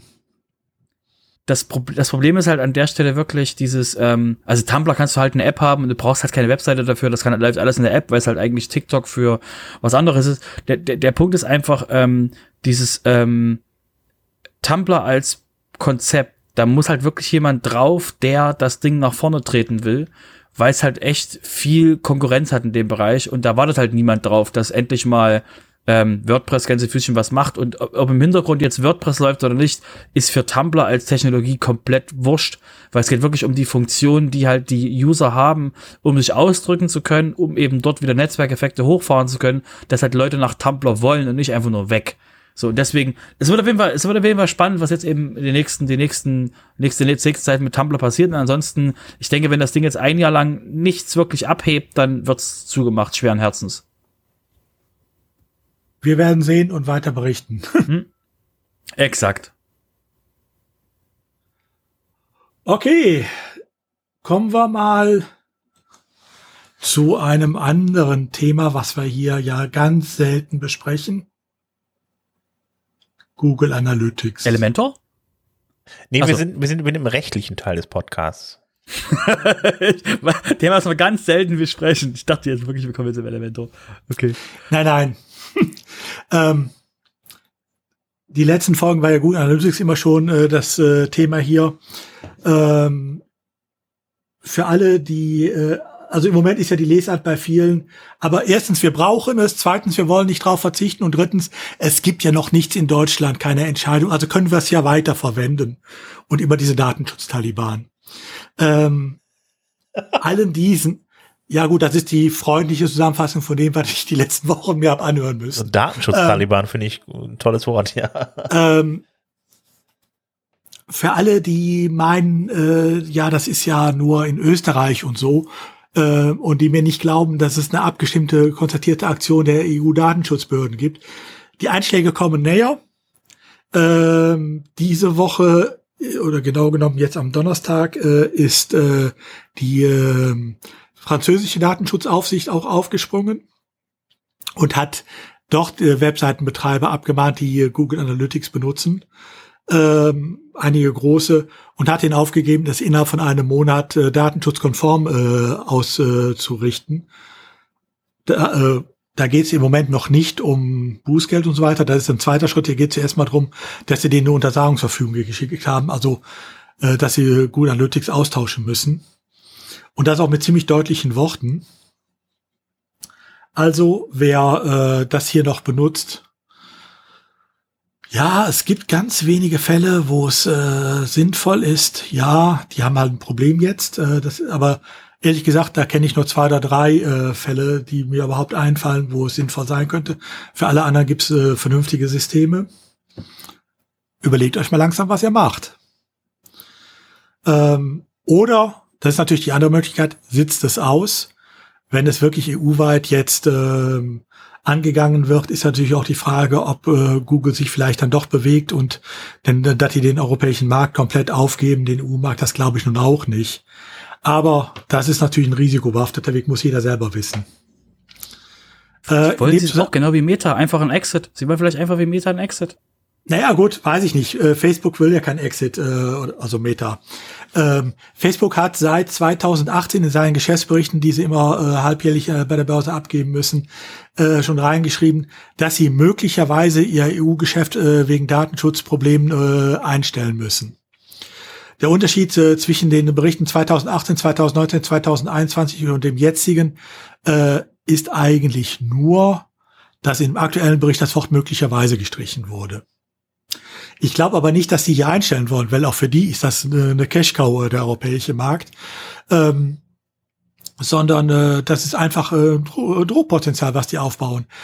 Europa bewegt euch äh, und entweder ihr akzeptiert, dass hier äh, wir das in Amerika bearbeiten und die amerikanischen Gesetze halt so sind. Was ja heißt, ihr habt hier keinerlei Recht, ihr habt hier keinerlei Rechtsschutzmöglichkeiten, was EU-Bürger in Amerika nicht haben im Bereich des Datenschutzes. Äh, und äh, wir können mit den Daten machen, was wir wollen. Und entweder akzeptiert ihr das oder wir gehen weg. Und das wollt ihr doch nicht. Ihr wollt uns doch haben. Nee, wollen wir nicht. Äh, aber jedenfalls ne, will die EU inzwischen nicht mehr. Ich glaube, äh, die Zeit, das haben sie so langsam kapiert, dass das äh, eigentlich eine gute Erpressung ist nur.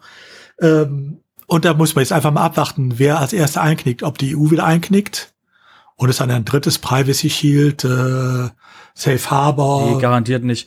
Du kommst, du, Gibt, glaube ja, ich, im Moment Die wissen ja ganz eher nicht. genauso, die, äh, genau, Ähm. die haben ja, die haben ja schon, die haben ja schon, die wissen ja ganz genau, wenn sie ein, wenn sie auch nur eine Vorlage machen, liegt das bei CC bei Max. das ist quasi, die brauchen nur irgendwas zu machen. So, wir haben einen Entwurf. So, ja, ich leite immer an meinen Profi weiter. Du leitest ihn nicht nach Österreich, oder? Ja, doch. Nein, ähm, das Problem ist ja auch, äh, es hat, sowohl das Safe Harbor Abkommen, das war das erste von diesen EU-Amerika-Daten äh, äh, Übermittlungsabkommen, als auch dann nachher das Privacy Shield, das war das zweite, sind ja beide vom Europäischen Gerichtshof gekippt worden. Und beim zweiten Mal war der Europäische Gerichtshof äh, in seiner Begründung, wenn ich mal vorsichtig sagen soll, ziemlich angepisst nach dem Motto, ihr habt ja nur versucht, unser erstes Urteil zu umgehen. Das hat man mit für den EuGH sehr deutlichen Worten reingeschrieben. Ich glaube, wenn man den jetzt nochmal mit was Neuem kommt, dann dauert das nicht sehr lange, äh, bis es mit noch deutlicheren Worten äh, gekippt wird. Also deshalb, das bringt jetzt nichts mehr. Ähm, der Ver- Reparaturversuch mit den Standardvertragsklauseln hat so auch nicht funktioniert, äh, weil auch da hat der EuGH schon vorgebaut gehabt. Also deshalb, es wird schwierig. Es würde eigentlich nur funktionieren, wenn entweder ähm, Rechenzentrumkapazitäten dafür in Europa genutzt werden. Das ist ja möglich. Oder wenn äh, das amerikanische Rechtssystem sich ändert. Ich meine, warum soll es unbedingt immer das europäische sein? Ähm, allerdings glaube ich da eher, dass, dass äh, mein Pferd vor der Apotheke kurz, als das passiert. Ähm, gut, ist halt ein Problem. Müssen wir sehen, wie es weitergeht. Aber ähm, wie gesagt, ich weiß im Moment nicht, wie, wie es da genau weitergeht. Ich vermute aber mal, dass Google, Facebook und so weiter auch nicht ihr äh, Geschäft in Europa jetzt kampflos aufgeben wollen. Also vielleicht haben sie ja doch noch Überlegungen, wie man das mit einer europäischen äh, Verarbeitungslösung hinbekommt. Das, wie gesagt, nochmal, das alle Nur, ob ich darauf warten würde. quasi. Ja, es gibt halt alle anderen, alle anderen machen es. Also alle großen Betreiber haben in Europa Datencenter, wo du halt ein bisschen mehr bezahlst und damit bleibt dein, bleiben deine Daten processingmäßig auch in Europa. Das geht. Facebook ist einfach nur, Facebook hat halt ein riesengroßes Datennetz und die bauen halt die ganzen Datensachen dort zusammen und deswegen wollen sie natürlich auch alle Daten aus allen Ländern nicht anonymisiert aus Deutschland oder aus Europa, sondern eben alle Daten irgendwo haben, was sie halt machen müssen. Sie müssen das halt aufbrechen. Ja, das ist jetzt so als Development-Firma, das kann ich vollkommen nachvollziehen. Hast du halt keinen Bock, weil irgendjemand dir sagt, du musst jetzt mal da ein Feature programmieren, dass du sagst so cool. Ich habe auch gerade sonst nichts anderes vorgehabt auf meiner auf Ja. meiner auf meiner Roadmap. Jetzt- Gerne nehme ich rein. Wenn zwei, das zwei die Monate Ausrede Arbeit ist, mache ich. Gesetze nicht zu befolgen, dann äh, Ja, wobei man Nein, jetzt natürlich auch sagen muss, Das ist ja, Ja, das ist ein Versuch. Und man muss natürlich auch sagen, Facebook ist natürlich auch in einer schlechteren Position als Google. Weil Google, äh, wenn ich zum Beispiel Google Analytics, jetzt bleiben wir bei dem Beispiel nehme. Für Google ist das kein Problem, äh, die Auswertungen auf, auf europäischen und auf amerikanischen äh, Servern getrennt zu machen und nur die Ergebnisse nachher für sich zu aggregieren. Ähm, das sind für die eh getrennte Benutzergruppen, also kein Thema.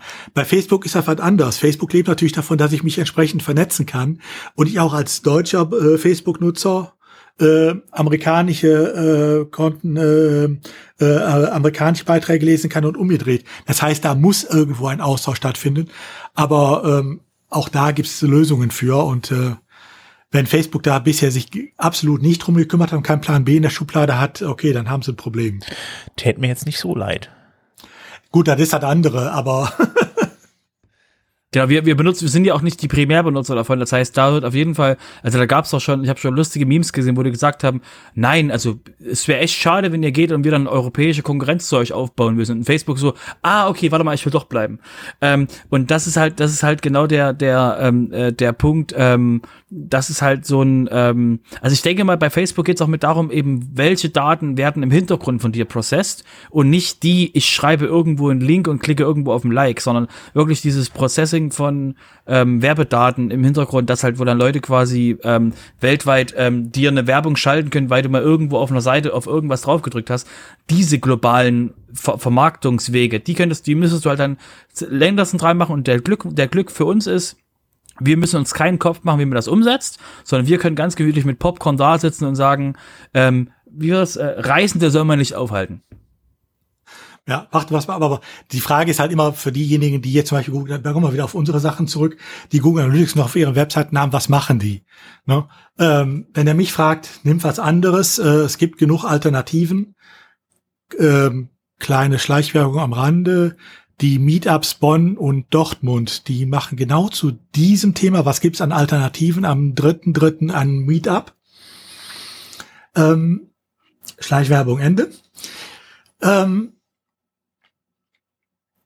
man kann natürlich, wie gesagt, man kann auch überlegen, ich lasse es jetzt zuerst mal dabei und warte mal ab, was passiert.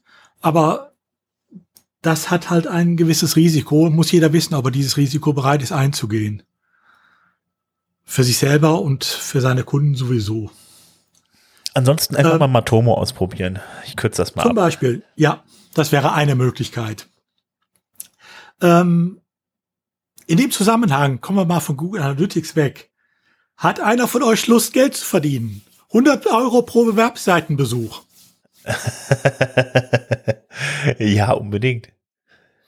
Okay, also für den Tipp nehme ich noch nicht mal Provision. Ihr könnt die 100 Euro behalten, weil äh, ehrlich gesagt, ich mache so einen Scheiß nicht. Aber ähm, das Landgericht München I hat es jetzt tatsächlich geschafft, hat einen Webseitenbesucher 100 Euro Schmerzensgeld dafür äh, zugesprochen also immateriellen Schadenersatz dafür zugesprochen, dass er eine Webseite besucht hat, die Google Fonds benutzt, weil damit ist ja seine IP-Adresse nach Amerika übertragen worden. Datenschutzwidrig. Ähm, macht dann 100 Euro nach Ansicht des Landgerichts München I. Also ich denke mal, das ist jetzt nicht viel, aber man schafft ja mehr als eine äh, Seite pro Stunde und äh, gut, nicht, nicht jeder hat äh, Google Fonds drauf, aber ich denke mal, mindestens die Hälfte hat noch Google Fonds. Ähm, genug, ne? Also einfach so einen ja. Bot schreiben und dann einfach mal gucken, welche, welche das noch drauf haben und dann einfach mal irgendwie Schmerzensgeld verlangen. Aber muss ich jetzt jedes Mal irgendwie für die 100 Euro vor, vor Gericht ziehen oder? Ja, ne? Ja, wahrscheinlich, aber. Oh, nee, dann, dann lass mal. Gut, zahlt ja auch dann der Verletzer. Ja, stimmt. wenn du, wenn du bisher durchgeklagt hast. Also, wenn ihr quasi sonst keine Hobbys habt, wäre das auf jeden Fall was, was ihr euch anschauen könntet. Ja, ne? Also das, äh, das neue Geschäftsmodell für notleidende, äh, ich weiß nicht was, Stinkstiefel.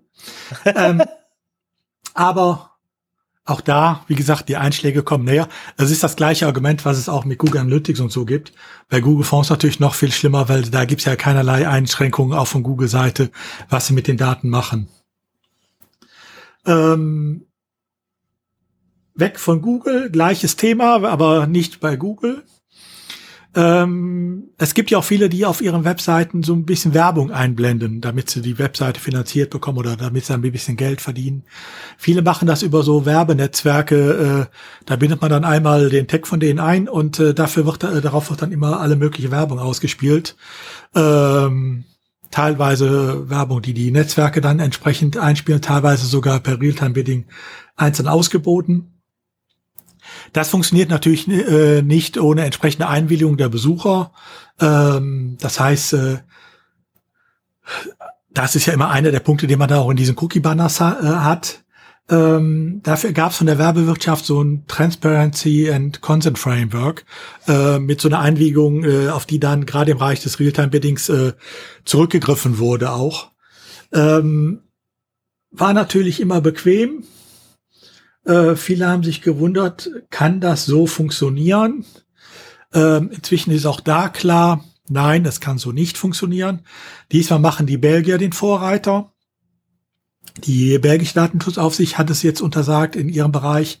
Auch da steckt allerdings eine wohl abgestimmte Aktion hinter. Also auch da geht man davon aus, dass es in weiteren Ländern jetzt auch ähm, sehr schnell zu entsprechenden äh, Aktion kommen wird, wenn nicht äh, das Framework entsprechend geändert wird.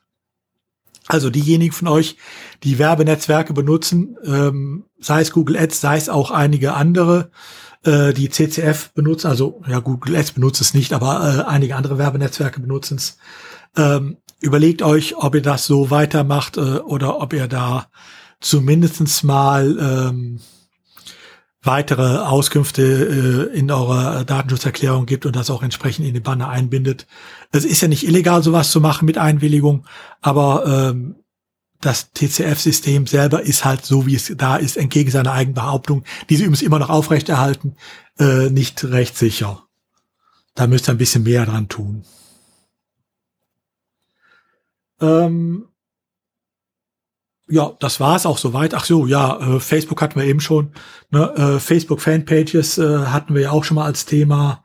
Ähm, Gibt es jetzt ein schönes Urteil des Schleswig-Holsteinischen Oberverwaltungsgerichts? Betrifft eine alte Geschichte aus 2011. Aber das Schöne ist bei solchen Untersagungsgeschichten, die äh, die Untersagungen werden ja nur aufrechterhalten, wenn sie damals wirksam waren, als sie äh, ausgesprochen wurden und auch heute noch, wenn das Urteil ist. Und da hat auch das äh, Schleswig-Holstein, die OVG, äh, ziemlich deutlich rausgearbeitet, dass äh, Facebook-Fanpages auch heute datenschutzrechtlich sowas von Egide Bafui sind, äh, dass man da gefälligst die Finger von zu lassen hat. Okay. Also prinzipiell kann man wieder sagen, also alles, was jetzt Daten irgendwie ins Ausland schickt, meistens natürlich in die USA, ähm, die, die äh, sollte man vielleicht besser die Finger von lassen, irgendwie, was die Einbindung die eigene Webseite äh, angeht oder beziehungsweise ja. was mein, äh, bei dem Fall von Facebook Fanpages ist ja dann noch eher dann, äh, dass ich Leute dann irgendwie da drauf locke darüber, ja. Ja, äh, die Fanpage, ich sag mal, das sind doch die Sachen, wo wir ich meine, ich verstehe eh nicht, wie, wie man das als Hauptsache äh, nehmen kann, weil ich will meine, äh, meine Daten ja, mein Content ja selber äh, im Besitz haben, äh, dass ich dann ihn vielleicht auf Facebook ausspiele, okay, aber dann bitte nicht über eine Fanpage, sondern äh, dann mache ich es entweder auf meiner normalen Seite oder ich mache eine Gruppe auf. Äh, Gruppen und Fanpages sind datenschutzrechtlich zwar unterschiedliche Paar Schuhe, weil äh, die Verantwortlichkeit äh, bei dem einen bei euch mitliegt hat der EuGH irgendwann mal entschieden, äh, in dieser Schrems 2 Entscheidung. Ähm, bei den Gruppen liegt's nur bei Facebook. Also deshalb, da muss man zum Beispiel darauf ausweichen und so. Da gibt's Möglichkeiten, aber ähm, dann ist halt immer die Frage, sind äh, wie viele Benutzer kriegt ihr von da realistischerweise? Ne, das könnt ihr ja wiederum in eurem Google Analytics nachgucken. Ähm, und äh, dann muss man sich halt überlegen, äh, bringt es das oder ist es das Risiko wert oder nicht? Äh, muss halt jeder dann selber wieder entscheiden. Ähm, kleiner Tipp übrigens noch, bei der ähm, ja, Google Analytics, die Entscheidung der französischen Datenschutzaufsicht, äh, haben wir euch verlinkt. Ähm, das, was wir euch verlinken, ist ein englischer Text. Ähm, der lohnt sich übrigens auch für alle, die äh, an dem Thema ansonsten interessiert sind weil ähm, dort gibt es so eine schöne Rubrik Read More, also weiterführende Links, äh, unter anderem auch dazu, ähm, wie sieht das so auch aus mit den ganzen Third-Party-Cookies, äh, mit dem Consent Manager und so weiter, ähm, wo die das sehr schön auseinanderklamüsert haben. Äh, denn das Problem ist ja bei Google Analytics nicht nur, dass die Daten transferiert werden, sondern das Problem ist ja auch, dass da äh, die Art der Datenverarbeitung im Moment alles andere als rechtssicher ist. Da kommt, da gibt's ja mehrere Probleme gleichzeitig. Also wer Interesse an dem Thema hat, guckt mal auf die französische Seite. Die haben es auch auf Englisch gut auseinanderklamüsert. Gut, ähm, soweit unser Rechtsblock. Kommen wir mal wieder zu erfreulicheren Geschichten. Ähm, in letzter Zeit ist es ja etwas ruhig bei uns im Blog um das Thema geworden, äh, im äh, WP Sofa um dieses Thema geworden, aber es war ja früher auch schon öfter bei uns Thema Progressive Web Apps. Ähm, für alle, die jetzt nicht wissen, wovon wir reden, guckt mal in alte Folgen rein, so ungefähr vor einem Jahr, dreiviertel Jahr hatten wir es öfter, das Thema, wo es einfach darum geht, wie kann ich eine Webseite zu einer App machen, die ich auf mein Handy, auf mein äh, Notebook und so weiter laden, auf mein Tablet laden kann. Ähm, und da war ja immer das Problem, äh, dass Apple die Unterstützung nur mehr, weniger als halbherzig äh, vornahm. Das hat sich jetzt teilweise geändert, witzigerweise, äh, mit iOS 15. Ähm, nicht in dem Sinne von, äh, es ist jetzt leichter installierbar, ne? da schützt Apple nach wie vor sein Apple Store. Ähm, aber es geht ja. Äh, aber einige Sachen äh, wie Push-Notifications und so weiter, die funktionieren jetzt auch äh, in, unter iOS. Also wer bisher gesagt hat, nee, unter iOS bringt mir das nichts und die Leute äh, nur für Android und äh, Windows mache ich es nicht. Überlegt es euch noch mal. Jetzt gibt es da auch durchaus Argumente, sowas für iOS anzubieten. Äh, das Thema hatten wir übrigens am 9. August und zu Gast war da Nico Martin, der hat halt das Plugin geschrieben, Progressive, äh, ja. Pro Moment, Progressive Web, Web Apps, so als kleiner Zug. Okay, und, ich habe es äh, für genau. älter gehalten, ja, stimmt, ist erst ein halbes Jahr her. Äh, genau, kann man sich anhören, da gehen wir relativ detailliert auf das Thema PWA ein. Vielleicht verlinken wir die Folge auch nochmal, denn äh, ja. da haben wir es sehr gut beschrieben, was es damit auf sich hat und warum eigentlich es fast jeder auf seiner Seite machen sollte und auch ganz leicht machen kann. So, und dann haben wir noch ein wunderschönes Thema. Ähm, WordPress ist ja nicht aus dem Nichts entstanden. WordPress hat ja einen Vorgänger, das äh, B2 Kaffeelog. Ne, die Gründung, diesen Gründungsmythos oder die Gründungsgeschichte von WordPress, die kennen wir ja alle. Ähm, es gab mal ein äh, System, das hieß äh, Blog-System, das hieß äh, B2 Kaffeelog. Äh, das wurde von äh, unter anderem auch von einem jungen aufstrebenden Studenten namens Mark Mallenweg genutzt. Äh, der Entwickler ist abhanden gekommen. Ähm, Matt und äh, äh, hat es zusammen mit einem anderen geforkt und daraus wurde WordPress.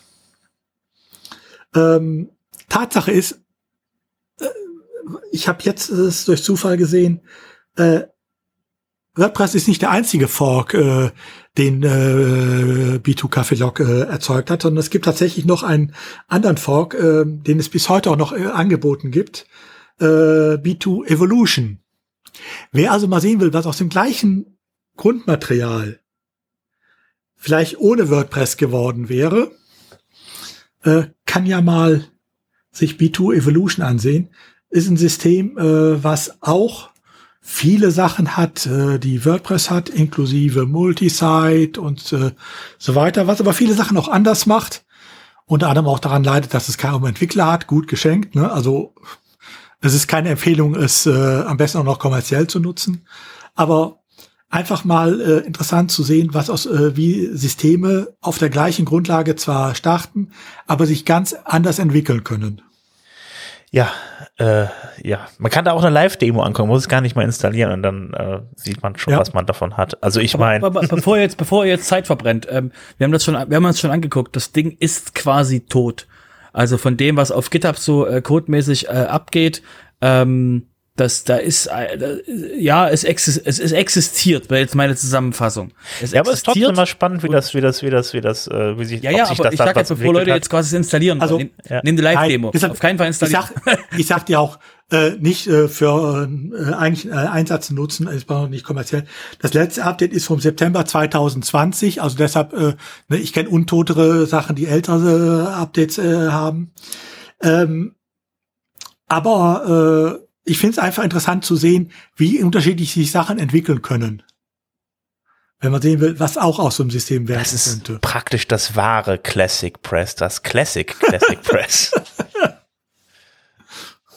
okay, also alle, die ich mit WordPress ist immer noch neuer als das. Wenn also jemand im Moment äh, äh, sagt, ich möchte nicht äh, WordPress verwenden, weil das System ist ja so igidebafui, Nehmt B2 Evolution Net, dann wisst ihr, was ihr habt. Guten Abend. aber wie gesagt, guckt es euch ruhig mal an, es ist interessant. Genau, oder aber falls ihr sagt, so, bah, ich will WordPress nicht benutzen, das ist viel zu, das ist viel zu äh, ähm, äh, userfreundlich und User sind eh alle doof und ähm, ich brauche eigentlich was, wo ich den User einsperren kann, alle Rechte wegnehme und ähm, ähm, dass der, dem, dass der dass der User dementsprechend nichts mehr kaputt machen kann, dann willkommen beim nächsten Thema. Ähm, diese Woche oder so war das, glaube ich, ähm, ist so ein Thema durch die durch die ähm, Stratosphäre geritten in WordPress, ähm, dass eben ähm, sich ein Entwickler aufgeregt hat, dass eben WordPress so unglaublich sinnlos geworden ist ähm, für für Leute, die eben professionell arbeiten, weil es wirklich, ähm, weil es eben ähm, dem User zu sehr ähm, eben, das ist für den User geeignet, aber eben nicht, sobald man professionell arbeiten will, ist full, steht einem Full-Site-Editing im Weg und ähnliches und ähm, hat eben dann sich äh, darüber ausgelassen, dass eben WordPress äh, für den Anwendungszweck total super ist, für den es gedacht ist nämlich für normale, ganz normale einsteigende User, aber eben nicht für, ähm, für große Websites, weil man eben da den Leuten die ganzen Sachen wegnehmen muss. Und ähm, das Schöne ist eben an dieser Person, ähm, kann ich eben sehen, okay, ja, das ist vom Entwicklerperspektive, kann ich das vollkommen nachvollziehen, ähm, wie man, wie man da, wie man auf diesen Gedanken kommt, aber aus, der, aus dem Business-Blick, wo ich herkomme, ist eben, ähm, dass die, die Kunden wollen, die Kunden wollen fertige Produkte. auf die sie quasi aufbauen können, die lange leben und eben lange, lange, also viel, viel Potenzial haben. Und ähm, was sie nicht, was die Kunden nicht wollen, ist ähm, ein Stück Holzlatten hingeschmissen bekommen, ein paar Nägel, eine Säge und dann gesagt bekommen, viel Spaß mit deinem neuen Bett.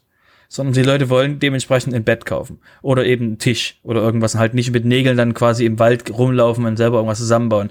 Deswegen ähm, funktioniert das eben so, dass man eben WordPress Businesskunden eben als fertiges, komplettes Produkt anbietet, um eben das Problem des Kunden zu lösen und halt nicht sagst, kann ich dir alles bauen, das kostet halt extra und ähm, ich kann dir auch eine Community-Seite bauen. Ähm, ich weiß nicht, was in zwei Jahren ist, wenn ich weg bin, um mal wieder auf das Thema Meetup zurückzukommen.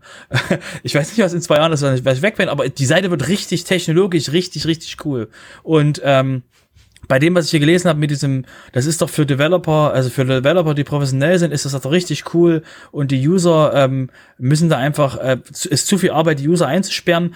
Das hat mich an diesen, an diesen Beitrag erinnert, den wir damals hatten für Gatsby, als die Leute, als die Leute von Gatsby ihre eigene Webseite umgestellt haben von einem Markdown geschriebenen, Pull-Request getriebenen GitHub-Repo auf ein WordPress, weil sie damit die Funktion hatten, dass der Editor, der normale User einfach, also der, die Marketing-Leute einfach im Backend einen Text ändern konnten und auf einen Speicherbutton gedrückt haben und eben nicht sich ähm, über Deploy-Prozesse und ähm, Pull-Requests arbeiten mussten. Und ähm, das ist eben für mich auch der, der große Unterschied von dem, von der Sicht, von dem Denken her eben, was ist das Ziel von dieser Aktion, nämlich User zu enablen und wenn man quasi nicht WordPress nimmt, sondern man nimmt dann was anderes, dann baut man quasi wieder ein CMS, ne, wieder ein CMS obendrauf und das CMS muss irgendjemand supporten oder eben auch nicht, siehe B2 Evolution und ähm, das sorgt dann dafür, dass man eben wieder ein weiteres, möglicherweise Open Source CMS hat, was einfach in zwei Jahren keiner mehr benutzt, weil ähm, die Leute eben, die Kunden kommen und sagen, hallo, das ist cool, dass du das machst, kannst du mir auch bei meiner WordPress-Seite helfen? Das ist einfach aus Erfahrung, die, die wir halt haben, äh, wissen wir halt, dass die ganzen Menschen da draußen ähm, einfach, ähm, es gibt eine Menge Leute, die WordPress machen, weil sie dafür Geld kriegen. Und es gibt eine Menge Leute, die eben, äh, also wir machen WordPress, weil wir es eben verstehen, weil wir eben die, weil wir eben das wirklich durchdrungen haben, wo die Vor- und die Nachteile sind und das eben unsere Kunden anbieten können. Und ich weiß, von Twitter habe ich einen lustigen Tweet mal irgendwann gesehen, wo drin stand, ähm, ich verdiene, äh, ich arbeite an, ich mache Symphony-Projekte und zum Geld verdienen mache ich WordPress. Und genau das ist eben der, der Unterschied. Ähm, man baut doch noch ein, dann, der, der Person, die das geschrieben hat, die hat auch ein eigenes ähm, CMS auf Basis von, ich glaube, es war Laravel, auf Basis von Laravel und ähm, ja, ne? Wer hat das nicht? Also, ja, ich denke auch mal, der äh, Autor dieses Artikels, über den wir uns unterhalten, Link findet ihr auch da wieder in den Shownotes, ähm, das ist wirklich einer, ähnlich wie Gatsby auch damals, ähm, das ist die Argumentation, wie kann man als super toller Entwickler denn überhaupt noch WordPress und sowas mit PHP anfangen? Gidebelfoi. Geht doch nicht. Da muss ich doch irgendwelche super tollen neuen äh, Top äh, auf Edge äh, Sachen nehmen. Äh, anders kann man das doch nicht machen. Bin ich doch meinem Selbstwertgefühl schuldig. Das ist die eine Seite. Das, äh, andere Ansicht, die üblichen, die meisten Kunden, weil die äh, eher was haben, was auf Dauer auch funktioniert. Ähm, das ist das eine. Das andere, glaube ich, was hier aber dazugekommen ist, dass, äh, warum dieser Artikel so viel Aufmerksamkeit äh, gefunden hat, dass wir uns dann doch entschlossen haben, über ihn zu berichten. Das hat man nämlich ursprünglich nicht vorgehabt.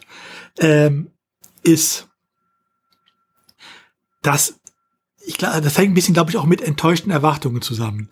WordPress ist eine äh, äh, Content-Management-Plattform, die ich in alle möglichen Richtungen natürlich entwickeln kann. Ich kann von der Webvisitenkarte über einen Blog bis hin zum komplizierten Shop alles damit machen. Ähm, die Frage ist ja einfach immer nur für viele, äh, in welche Richtung entwickelt sich das äh, System weiter? Äh, bleibt es einfach auf dieser Spur, ich halte die Mitte und die Enden äh, müsst ihr äh, euch mit Plugins oder sonst wie drum kümmern. Also ich enthalte die Mitte und wer nur eine Webphysikkarte hat, kann halt bestimmte Sachen abschalten und wer mehr haben will, muss halt es erweitern. Oder baut man viele Sachen viel Code näher, äh, viel äh, Core näher ein, als es bisher der Fall ist, äh, und bietet die äh, out of the box an. Und ich glaube, das ist die Erwartung, die viele hatten und merken jetzt, nee, es bleibt eigentlich das System, was es schon immer war, nämlich ein System, was die Grundlagen für alles Mögliche gibt, aber man kann alles andere damit erweitern. Äh, und ich höre auch bei vielen in der Diskussion raus, äh, aber doch, warum bieten sie sich das an, was ich jetzt brauche? Äh, Klammer auf, dann entwickelt's doch selber oder nimm ein entsprechendes Plugin, Klammer zu. Aber ne, das kostet dann halt manchmal Geld und das will man, will man nicht ausgeben. Ich habe das, glaube ich, auch ein bisschen in die Richtung verstanden, als das irgendwie früher dann halt eben einfacher war, dann auch wieder Sachen dann da reinzubringen, das System irgendwie. Und das ist irgendwie diese, diese, dieses, äh, diese Lockerheit da so weg ist jetzt in letzter Zeit, gerade durch die ganzen Entwicklung vom Block-Editor.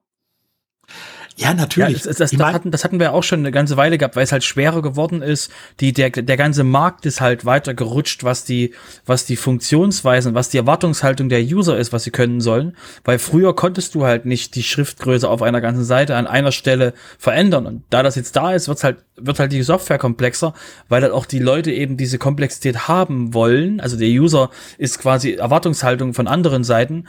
Du, du brauchst sie nicht überall, deswegen ist der Vorteil an Decision Options von WordPress, dass du eben nicht wie andere Page-Builder genervt wirst mit zu vielen, du willst da ganz sicher eine Margin eingeben. Nein, will der User nicht. Ähm, das sind halt alles Möglichkeiten, die, ähm, die der User eben jetzt eine Erwartungshaltung hat bei verschiedenen Funktionen, dass sie da sind. Und deswegen wird halt auch die Softwareentwicklung auf dem Ding komplexer, weil du nicht einfach nur irgendwo Markdown reinklopfst und den halt rausrenderst. Und ich meine, natürlich, es ist an einigen Stellen schwieriger geworden, aber ähm, ich meine, als ich angefangen habe, Webseiten zu schreiben für meine Zwecke, äh, habe ich die auch noch anders geschrieben, als ich sie heute, äh, als ich heute Sachen benutze. Äh, und als ich mit WordPress angefangen habe, das war auch nicht von Anfang an ja, äh, da war das auch äh, anders, als es heute ist. Ja, geschenkt. Äh, das Web ist auch ein anderes, als es da war, als ich angefangen habe. Ähm, und wer das nicht mag, äh, man kann es ja bedauern. Ich fluche auch drüber, äh, dass ich äh, jetzt bestimmte Sachen nicht mehr so einfach machen kann, die ich vorher habe machen können. Ähm, ja, aber da muss ich äh, sagen, auch andersrum. Ich will aber auch nicht das Web so haben, wie es vor 10 oder 20 Jahren war, sondern ich will es so haben, äh, wie es sich auch entwickelt und äh, wie es mir immer mehr Möglichkeiten gibt. Und immer mehr Möglichkeiten heißt auch immer komplexer und dann muss ich auch akzeptieren, dass ich an bestimmten Sachen entweder äh, zusätzliches lernen muss oder mir das Wissen irgendwo anders herholen muss. Das ist nun mal so. Und gerade bei WordPress gibt's ja nun genug Quellen, ähm, wo auch für mich gearbeitet werden kann und wo ich auch teilweise Sachen schon fertig bekommen kann und so weiter. Tja, ich glaube, wir haben da schon über die meisten Dinge schon ausführlich gesprochen, gerade was diese zunehmende Komplexität angeht von WordPress. Ähm, ja, also gut, ich als Entwickler sage jetzt einfach mal irgendwie, also ich finde das, äh, ja, es ist überschaubar irgendwie noch, aber hat natürlich, wie gesagt, mit dem von damals nichts mehr zu tun. Und irgendwie musste sich WordPress ja auch weiterentwickeln. Äh, ich denke mal, also wie gesagt, wie das Classic Press macht mit diesen einzelnen Editor, ich frage mich dann halt eben so, in welche Richtung hätte sich WordPress dann weiterentwickeln können? Und man hat dann, glaube ich, auch einfach mal klar irgendwie gesagt, so pass auf, es geht jetzt in die Richtung. Und man will dann halt eben dann konkurriert dann eher mit Wix und mit anderen äh, Systemen. Und äh, von daher, äh, ja, ja, aber tut man ja nicht nur. Ähm, ich kann die Blöcke, wie sie mir jetzt unter Gutenberg oder unter Blog-Editor zur Verfügung gestellt werden, genauso gut auch äh, für WooCommerce nutzen. Ich kann sie für andere Systeme auch nutzen. Ich nutze sie bei mir doch auch. Ähm, und äh, ich äh, würde mit Wix nie klarkommen. Also, no, das. Also auf Wix hat Wix ist ein geschlossenes System, das kommt noch mal dazu, ne? Also. Ja gut, selbst wenn es offen wäre, würde ich es nicht benutzen wollen. Naja. Also von daher sollte man mit so Kritik auch, äh, ich sag mal, sportlich umgehen hm. und auch immer sehen, äh, was steckt an enttäuschten Erwartungen dahinter. Hm, das stimmt auch. Gut, dann würde ich sagen, dann kommen wir jetzt langsam zum Endsport. Jetzt kommen noch die Termine, oder wie gesagt, also eigentlich nur ein Termin. Genau, äh, eigentlich zwei äh, zwei Termine. Aber der zweite Termin liegt so weit in der Zukunft, dass ihr den einfach jetzt nur mal als, äh, als ähm, habt ihr gehört hinbekommen. Da sprechen wir uns doch gleich mal an. Und zwar, das WordCamp US hat jetzt einen fix, fixen Termin. Und zwar ist es im September ähm, vom 9. bis zum 11. Und äh, in, in San Diego. Ja, ist jetzt nicht quasi, ist jetzt nicht um die, um die Ecke, aber dass ihr zumindest schon mal auf dem Schirm habt, wir werden es, werden es wahrscheinlich dann ähm, ähm, im Anschluss nach dem WordCamp Europe dann in den Terminen ab und zu nochmal erwähnen, weil wahrscheinlich dort wieder die State of the Word von Matt kommt, die Zusammenfassung. Und ähm, der zweite Termin, den es da gibt, das wäre das WordCamp Wien. Wir sprechen auch jetzt, wie gesagt, wir sprechen jetzt das Große an, das US und eben auch das Deutschsprachige. Es gibt noch eins in der, in, in der Schweiz, aber im französischen Teil der Schweiz, in Genf. Das sucht mal danach, falls ihr es wirklich sehen wollt. Ansonsten ähm, geht, kommt ihr dann nur weiter, wenn ihr Englisch und Französisch könnt. Ansonsten habt ihr da nicht viel Chancen auf dem ähm, ähm, Genfer WordCamp. Aber das WordCamp in Wien findet vom 23. und 24.04. statt. Ähm, ist noch ein bisschen hin. Ja, mal gucken, was so, was so die, was so die nächsten Varianten so tun. Ähm, sieht aber aktuell noch okay genug aus, dass man drüber reden könnte. Und deswegen eben der Hinweis an euch, Achtung, ähm, WordCamp und ähm, ja, vielleicht sieht man sich dort dann. Gut, dann würde ich sagen, ähm, Moment, ich muss mal ganz kurz hier meine Fensterchen umsortieren. Ähm, War es das soweit für heute? Die News sind wir jetzt alle durch. Ähm, bleibt nur noch darauf hinzuweisen, ähm, wenn ihr Kritik habt, wenn ihr irgendwas ähm, ja, loswerden wollt und mit uns kommunizieren wollt oder mit anderen kommunizieren wollt, dann kommt doch einfach bei uns in den Discord. Den gibt's unter wp-sofa.de-discord. Und ja, da äh, findet ihr uns und wenn ihr Anliegen habt, dann ja, antworten wir euch da. Ansonsten, ja, würden wir uns natürlich über eine Bewertung bei äh, ähm, äh, iTunes, nicht iTunes, das heißt ja nicht, aber bei Apple Podcasts iTunes, freuen. genau. Ja, früher hieß das mal iTunes, das ist schon ein bisschen länger her. Äh, bei Apple Podcasts äh, freuen und ich habe gehört, Spotify erlaubt jetzt auch Bewertung, äh, Bewertungen für die Podcasts. Also von daher lasst euch nicht aufhalten, bewertet uns und ansonsten würde ich sagen, wir hören uns wieder in zwei Wochen. Äh, ja, bis dahin. Ciao. Tschüss. Tschüss. Und jetzt das Jingle in voller Länge. Genau, das suchte ich gerade, da ist es doch. Moment, erstmal umgewöhnen hier.